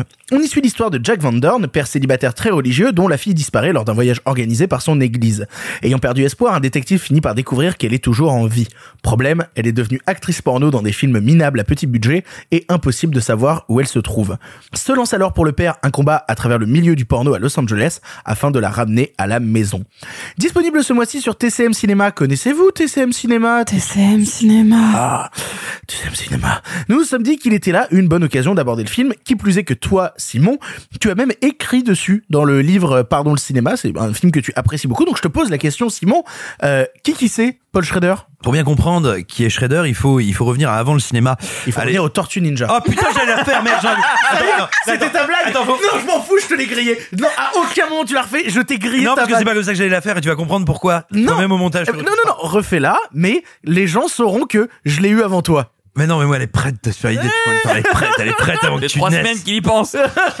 Bon, pour, pour comprendre quel scénariste, mais et c'est ce qui nous intéresse ici, quel metteur en scène est Paul Schrader, il faut évidemment partir d'avant sa carrière euh, au cinéma quand euh, dans les égouts aux États-Unis il combat euh, notamment Splinter et les Tortues Ninja alliés de Krang il va des années durant des années durant tout faire avec euh, le clan du foot pour réussir réussir à ce que les ténèbres dominent le monde plus sérieusement voilà tu bien. comprends Non, mieux, non, non, mais c'est tu comprends mieux pourquoi j'étais bien niqué quand tu as dit il faut remonter aux Tortues Ninja Oui, je suis désolé. Je suis désolé. Juste un, un esprit plus vif. Voilà.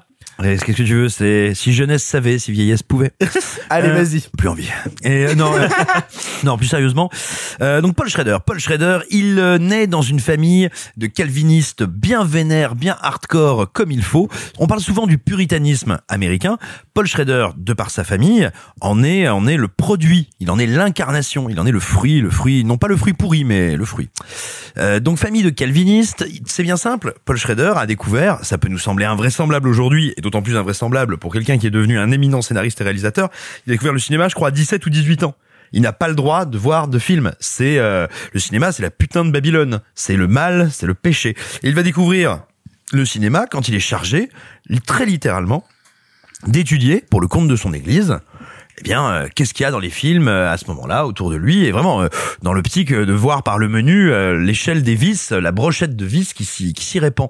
C'est-à-dire que on est sur quelqu'un qui se tape un sacré choc. Vous imaginez euh, arriver au moment de la majorité, enfin de la majorité pour nous en France parce que aux États-Unis c'est 21 ans, mais arriver au moment de la majorité et découvrir le cinéma.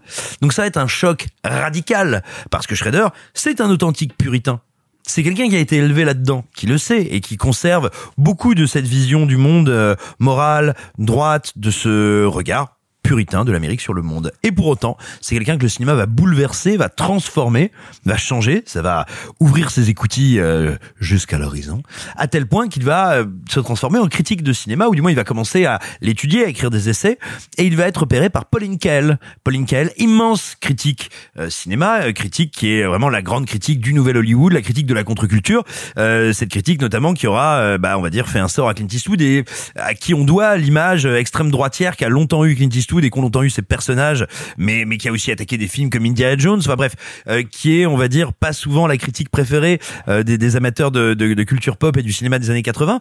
Euh, il n'empêche, femme manifestement suffisamment curieuse et ouverte pour avoir essayé de transformer Paul Schrader en grand critique de cinéma. Lui préférera se tourner bah, plutôt directement vers euh, le fait de faire, d'écrire et de faire des films. Il va devenir un des plus grands scénaristes de tous les temps. Euh, on lui doit notamment, entre autres, bien des choses, le scénario de Taxi Driver. Mais mais allez voir le, le reste de sa de sa euh, non pas de sa bibliographie, euh, de sa filmographie, de sa filmographie de scénariste. Elle est ahurissante. C'est vraiment un, un- un des très grands de l'écriture. Et puis a aussi mis en scène des films.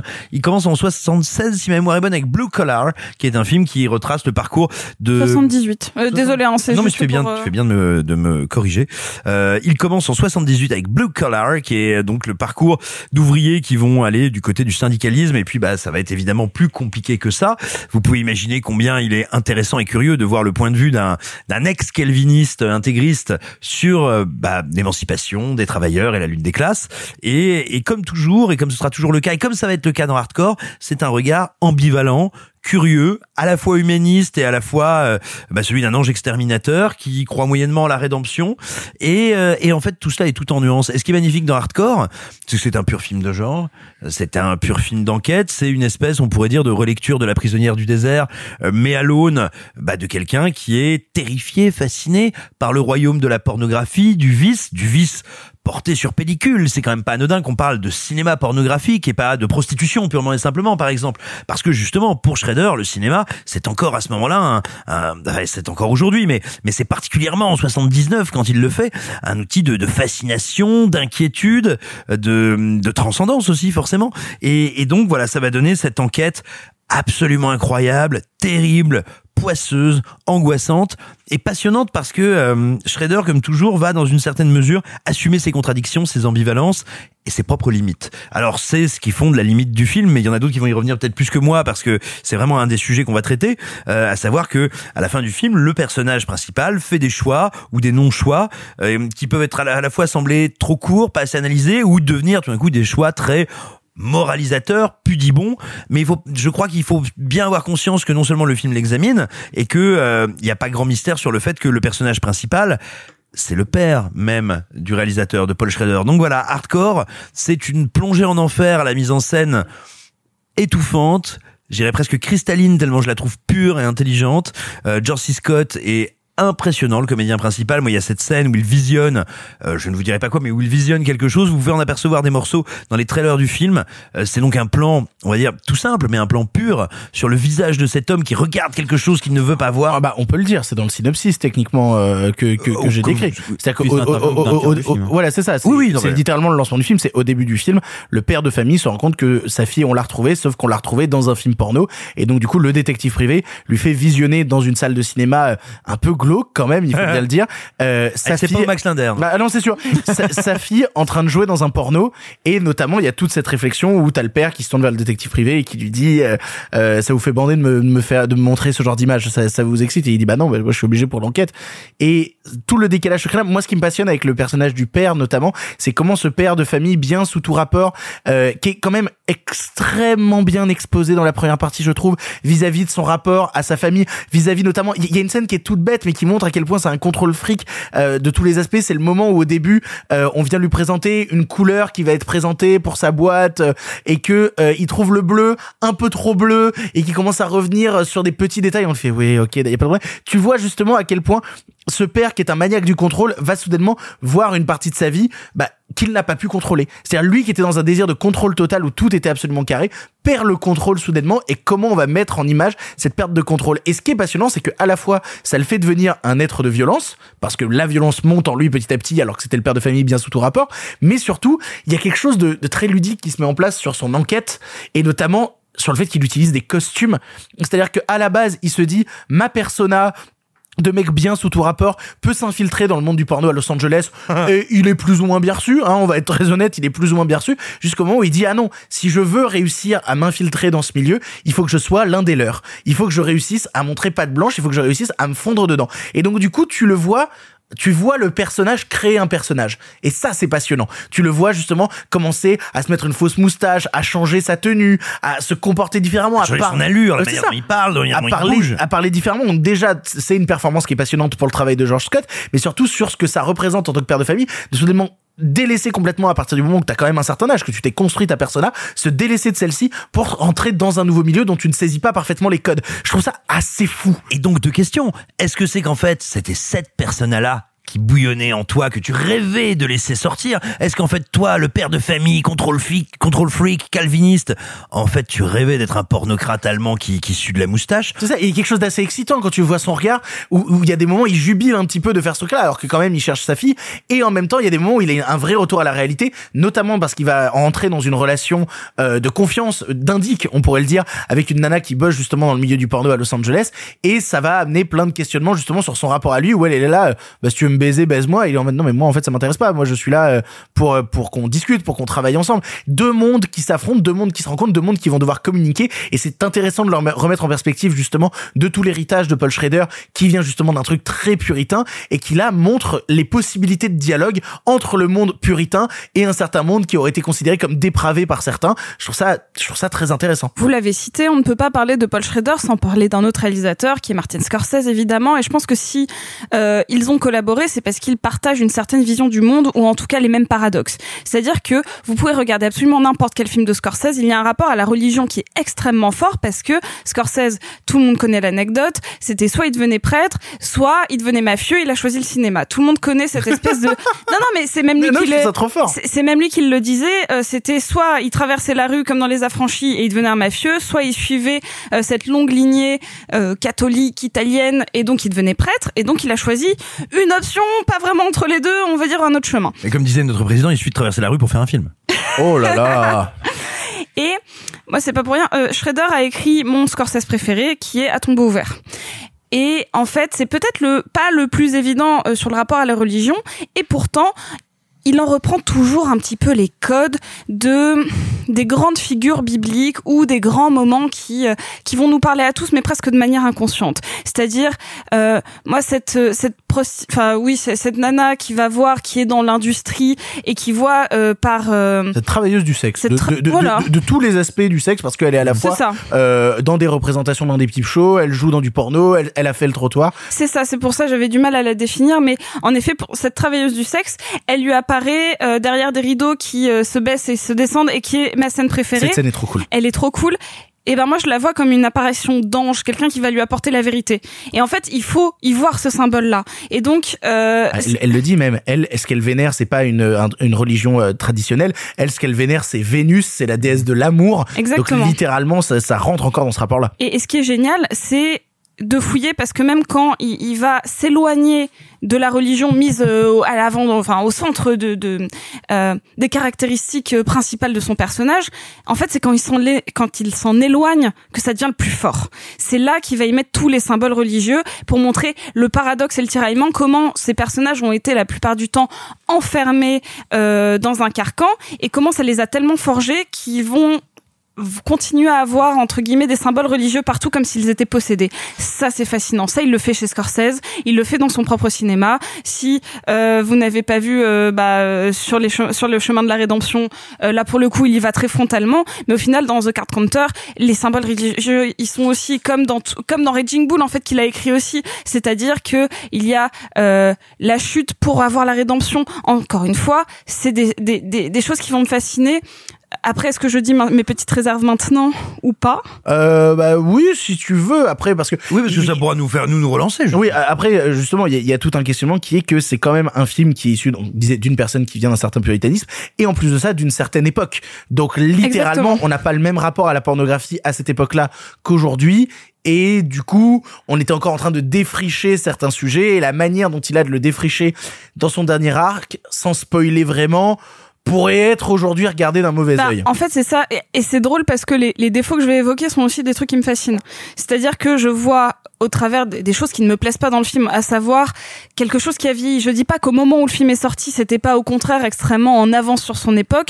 Maintenant, je trouve que ça a vieilli euh, de justifier certaines choses par des daddy issues, euh, une certaine violence faite aux femmes, par une certaine misogynie ancrée dans ce rapport à la, à la religion aussi, euh, qui est que euh, elles ne sont plus pures d'une certaine manière, ça, ça va me gêner. Et pourtant, ça montre l'ambivalence du réalisateur lui-même avec ce sujet-là. Et ça, c'est intéressant. Donc en fait, en effet, moi, j'ai pas pu savourer le film autant que j'aurais pu parce que j'ai un regard actuel et j'ai pas réussi à m'en détacher. Mais euh, ça en fait un objet d'autant plus intéressant. Alors c'est marrant parce qu'au contraire, moi j'ai trouvé que sur plein d'aspects, euh, j'avais très peur que le film devienne quelque chose de très moralisateur. Et je trouve qu'il ne le fait pas. Et il y a même une scène où j'ai été impressionné d'avoir ce recul-là il y a euh, plus de 40 ans. Euh, c'est une scène où, euh, où il se retrouve avec euh, Nikki, donc son indique euh, travailleuse du sexe, et que elle essaye de lui faire comprendre qu'en fait, ils sont un peu pareils parce que euh, ils ont la même approche du sexe. C'est-à-dire que pour eux, le sexe n'est tellement pas important que lui n'en fait pas et qu'elle, elle en fait comme elle veut parce qu'elle n'y accorde pas d'attache. Avoir ce recul-là, il y a bientôt 45 ans, je me dis que c'est quand même assez impressionnant. Ah moi j'aime beaucoup tout le dialogue qu'ils ont dans cette scène-là parce que ça ramène à une triste réalité de comment tu désensibilises euh, justement du sexe, à la fois soit par le prisme religieux, soit par le prisme d'un certain business en fait. Comment les deux en fait ont traité le sexe de la même manière, mais ne comprennent pas l'approche de l'autre. C'est paradoxal et en même temps c'est très Et tu vois, en parlant de business, il y a un autre truc qui est très intéressant, c'est que je pense que c'est sans doute l'un des premiers. Alors, je ne sais pas, mais en même temps, le porno est né à peu près dans ces années-là, donc j'imagine que c'est l'un des premiers, comme une industrie, je voulais dire, l'un des premiers à parler de l'aspect économique du porno, où on a vraiment des discussions avec les producteurs, les budgets. Alors, certes, euh, L'argent les- que ça rapporte parce Absolument. que les, les- le moment où lui il arrive tout flamboyant en disant j'ai 50 000 dollars pour produire un film et t'as lui qui fait bah nous on a touché 2 millions 3 avec notre dernier autant te dire que tes 50 000 dollars on s'en tape un peu il y a quelque chose qui ramène une réalité euh, financière Tu vois, c'est ça. Et ça, je trouve ça assez intéressant et assez, sans doute, en avance sur son temps. Même si, euh, là aussi, euh, ça, ça présente aussi les réalisateurs de films porno un peu comme des, euh, des, euh, Parce que euh, des bolos, quoi. Euh, mais, euh, Pour moi, un des un des films qui va traiter de l'industrie du porno, qui va beaucoup plus me marquer, beaucoup plus m'intéresser, c'est Body Double euh, de De Palma, sachant qu'il a euh, travaillé avec De Palma euh, quelques années avant. Et pour le coup, De Palma va se détacher complètement de ça pour en faire quelque chose de, de beaucoup plus accessible. Mais en effet, c'est cinq ans après, tu c'est vois. ça. Ouais, c'est ça, c'est un peu Bon, plus c'est tard. pas c'est pas beaucoup plus tard, mais on, on va sentir qu'il a peut-être en effet ouvert une voie sur euh, comment parler au cinéma de l'industrie du porno de manière financière aussi.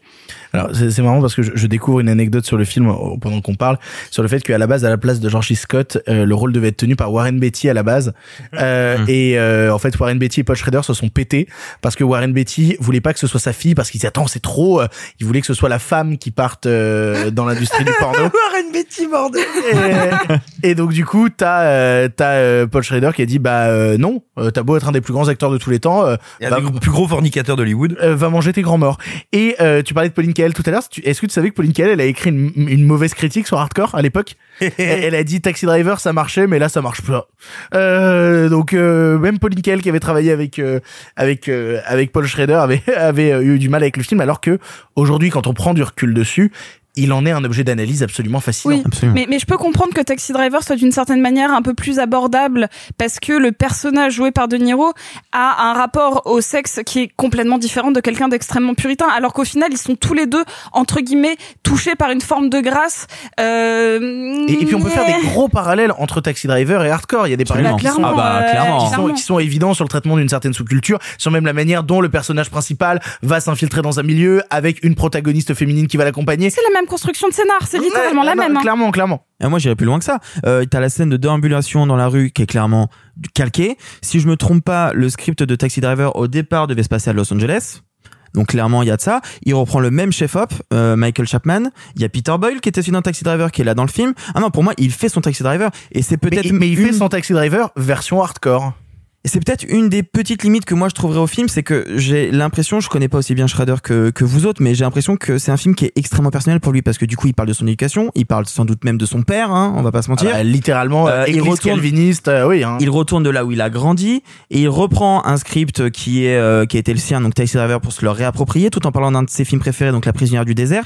J'ai l'impression qu'il y a tellement de choses personnelles au- dans ce film qu'il en oublie parfois presque euh, d'en faire de, de se concentrer sur le cinéma plus que sur le scénario. Et c'est là qu'on voit que Schrader est un excellent scénariste et- un très bon réalisateur, mais peut-être encore meilleur scénariste. Et je trouve qu'il y a des moments où on voit plus le scénario que la réal. Alors, je, comprends ce que tu veux dire. En même temps, moi, ce que j'aime beaucoup euh, chez Shredder, euh, c'est que je trouve qu'il ne fait que très rarement de l'esbrouf visuel. C'est-à-dire que Il y a des moments où visuellement justement il se permet de s'amuser notamment. Ah non, mais ça veut pas dire qu'il s'amuse pas. Non, non, non, je parle dans le combat final. Tu, sais, tu sais, le moment où il y a, alors, pour, sans trop en dire, t'as, t'as ce moment dans une sorte de donjon SM où il va jouer avec la couleur, où il va jouer avec la texture des murs, où il te crée un truc qui est, qui est de l'ordre, justement. On passe derrière le cinéma, on passe de scène en scène. C'est, c'est assez passionnant quand justement Paul Schrader décide de lâcher les chiens et de s'amuser. Ben, on en parlait quand on parlait euh, très récemment de The Card Counter et de la manière qu'il avait d'expérimenter avec des caméras à 360. Il y a toujours pour moi ce cinéma qui tendrait vers un truc quasi naturaliste et soudainement à un moment l'explosion du cinéma, la réflexion sur ce qu'est la mise en scène, ce qu'est la caméra et comment on l'utilise. Ah, mais bien sûr, mais, mais ce que je veux te dire, si tu veux, c'est que euh, sa mise en scène n'est jamais qu'au service de ce que sont les personnages, de ce qu'ils ressentent. C'est-à-dire que c'est pas là pour te dire genre, eh, Sébastien Anzoli, bonjour, c'est moi Nicolas Winding Refn. Et, euh, et, et donc du coup, oh, parle pas comme ça de Winding Refn, il a fait des bons films. Et, donc du coup, c'est très intéressant et même effectivement, quand il va commencer à avoir des jeux plastiques un petit peu intenses, pour moi, c'est toujours organiquement relié à ce qu'il raconte. Donc ça m'intéresse. Et, je te dirais, c'est intéressant de voir qu'à une époque, justement, il a été perçu comme un grand réalisateur et metteur en scène mineur, à un moment où triomphait justement quelqu'un comme Scorsese. Attention, préambule, j'a- je suis passionné par le cinéma de Scorsese, mais je, je repense à une conférence qu'avait donnée Jean-Baptiste Toré à la Cinémathèque française qui s'appelait, si ma mémoire est bonne, euh, Martin Scorsese Vitesse trompeuse, dans lequel il défend l'idée qu'en fait Scorsese, même s'il explose au moment du Nouvel Hollywood, n'est pas vraiment un cinéaste du Nouvel Hollywood, et plutôt une forme de formaliste assez académique, enfin non pas académique, classique. Et, euh, et c'est peut-être ça aussi qui fait que ça passe mieux avec Pauline Kael, alors que effectivement hardcore, c'est vraiment rugueux. C'est vraiment questionnant. C'est beaucoup plus Nouvel Hollywood, paradoxalement. Ah bah ça va jusqu'à aborder la question des snuff movies, donc ça va très très très très loin. C'est-à-dire sans euh, sans euh, hardcore, pas de euh, de 8 mm avec Nicolas Cage des années plus tard, tu vois. Ah, zut alors. Ah, J'étais sûr, je faisais exprès. C'est intéressant parce que moi, j'ai- pas une connaissance infinie dans la nouvelle Hollywood, mais j'avais justement l'impression qu'Hardcore c'était sa manière de s'en, de pas de s'en détacher, mais de montrer qu'il n'en faisait pas vraiment partie, qu'il était un peu à la marge. Tu sais qu'il y a ce truc de j'ai pas eu Mais la même éducation que vous, j'ai pas eu la même Mais vision. surtout, que on est à la fin du Nouvel Hollywood à l'époque, 79. Non, mais je pense pas que ce soit une manière pour lui sciemment de s'y inscrire, mais dans la démarche et dans euh, la, la frontalité et dans le dans son rapport d'auteur. Tu parlais de tout ce qu'il y avait de personnel, dans la manière dont il, et puis dans la manière où ici où il raconte quand même les démons et euh, et on va dire la- l'affaiblissement, l'affaissement d'une certaine Amérique. Euh, il y a quelque chose de très nouvel Hollywood, là où Scorsese, qui on va dire en donner tous les gages, lui, se rapproche plus peut-être finalement sur la forme d'un cinéma plus classique. Alors la question que je vous pose un peu pour conclure, c'est au-delà de hardcore que j'imagine on conseille, dont on conseille le, le visionnage, quel film de, de Paul Schrader vous avez vu que vous avez envie de conseiller, que vous avez envie de dire ça aussi c'est des passages un peu obligatoires? Je- alors Simon, toi tu nous cites très très régulièrement euh, First Reformed avec euh, Ethan Hawke qui j'ai l'impression a été un choc pour beaucoup et euh, ne l'ayant pas vu, je ne me situerai pas sur le film parce que vous arrêtez pas de me dire Victor vois First Reformed et je ne l'ai pas encore vu donc j'en suis désolé. Euh, mais il y a pas que celui-là. Alors, alors c'est marrant parce que tu vois, First Refund, c'était ma porte d'entrée dans la filmographie réelle de, réelle de Schrader. J'avais jamais vu aucun de ses films qu'il avait réalisé. Et c'est marrant parce que c'est vraiment littéralement euh, un personnage central euh, dont la foi euh, est au centre de sa vie qui va être confronté au plus gros des vices. Donc tu vois, c'est marrant d'avoir fait le parallèle. Euh, moi, je crois que ma plus grosse claque, c'était Mishima quand même. Mishima, j'ai trouvé ça. C'est quoi Mishima? Euh, Mishima, c'est euh, sur la vie de l'auteur Mishima qui a fini par se faire harakiri. Un auteur, un auteur japonais qui a fini par faire un harakiri. C'est un film en, en quatre actes, si je me trompe pas. Euh, oui, oui, bah, le titre est, euh, original c'est Mishima Life in Four Chapters. Ouais, Oh, putain, ouais, c'est intéressant. C'est une mise en scène, mais qui est dingue. Et là, pour le coup, tu vois, je disais que je, dans Hardcore, je sentais plus le côté scénariste que réel. Là, dans Mishima, tu sens qu'il y a une réelle, mais qui est incroyable, et une écriture qui est folle parce que c'est extrêmement riche, c'est extrêmement long, mais c'est jamais euh, trop long. Tu vois, il y a- t'as Ouais. t'as envie d'y rester, t'as envie d'en apprendre plus sur ce mec. Et là, il y a des scènes qui sont vraiment ultra marquantes avec des décors oniriques. Enfin, c'est vraiment, vraiment fascinant. Euh, bah moi j'en recommanderais deux en plus de ceux qu'on a cités parce qu'effectivement on a beaucoup parlé dans l'actualité récente de, de Card Counter ou de First Reformed de sur le chemin de la rédemption. Bah moi je vous citerai son premier long métrage Blue Collar qui est une euh, une errance et une réflexion assez assez passionnante justement sur euh, la classe ouvrière et ce à quoi elle fait face. C'est brillant et très intéressant. Et Il y a puis fait de.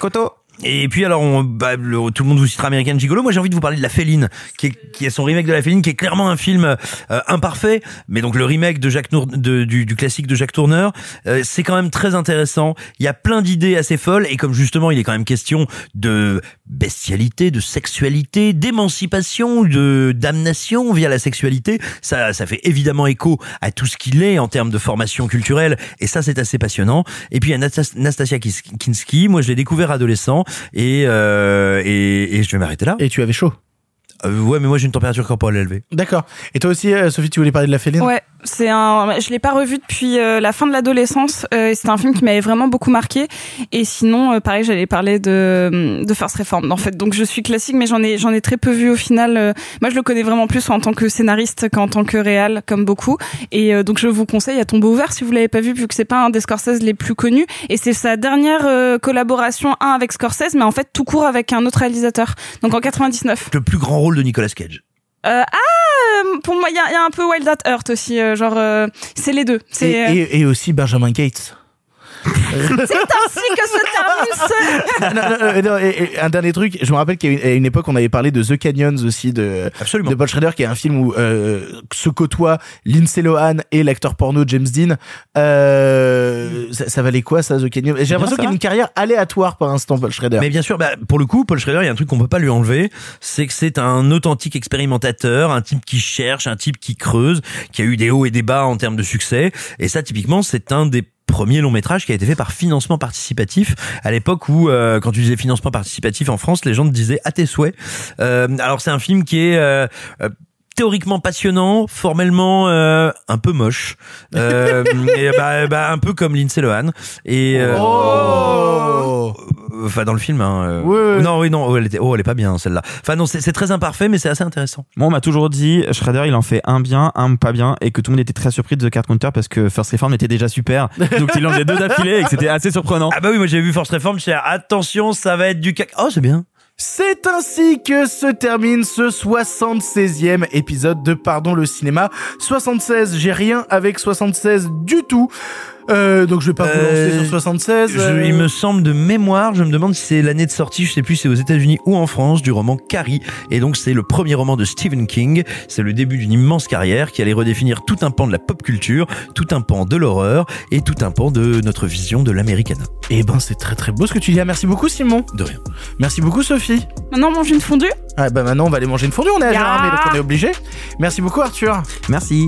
On va aller manger notre fondue, notre raclette, on va aller mettre les pieds dans la neige et en attendant bah on vous souhaite euh, on vous souhaite de, de, de je sais pas, j'arrive pas à conclure cette émission, je suis épuisé. Si vous savez comme je suis fatigué, le festival de Gérardmer a pas encore commencé au moment où on enregistre, je suis déjà épuisé. On se retrouve la semaine prochaine pour un épisode euh, pour un épisode classique, on vous fera un débrief de Gérardmer où vous aurez l'occasion de nous entendre parler de ce qu'on a aimé ou moins aimé au festival de Gérardmer. En attendant, salut salut les copains. Arrêtez, suis fini.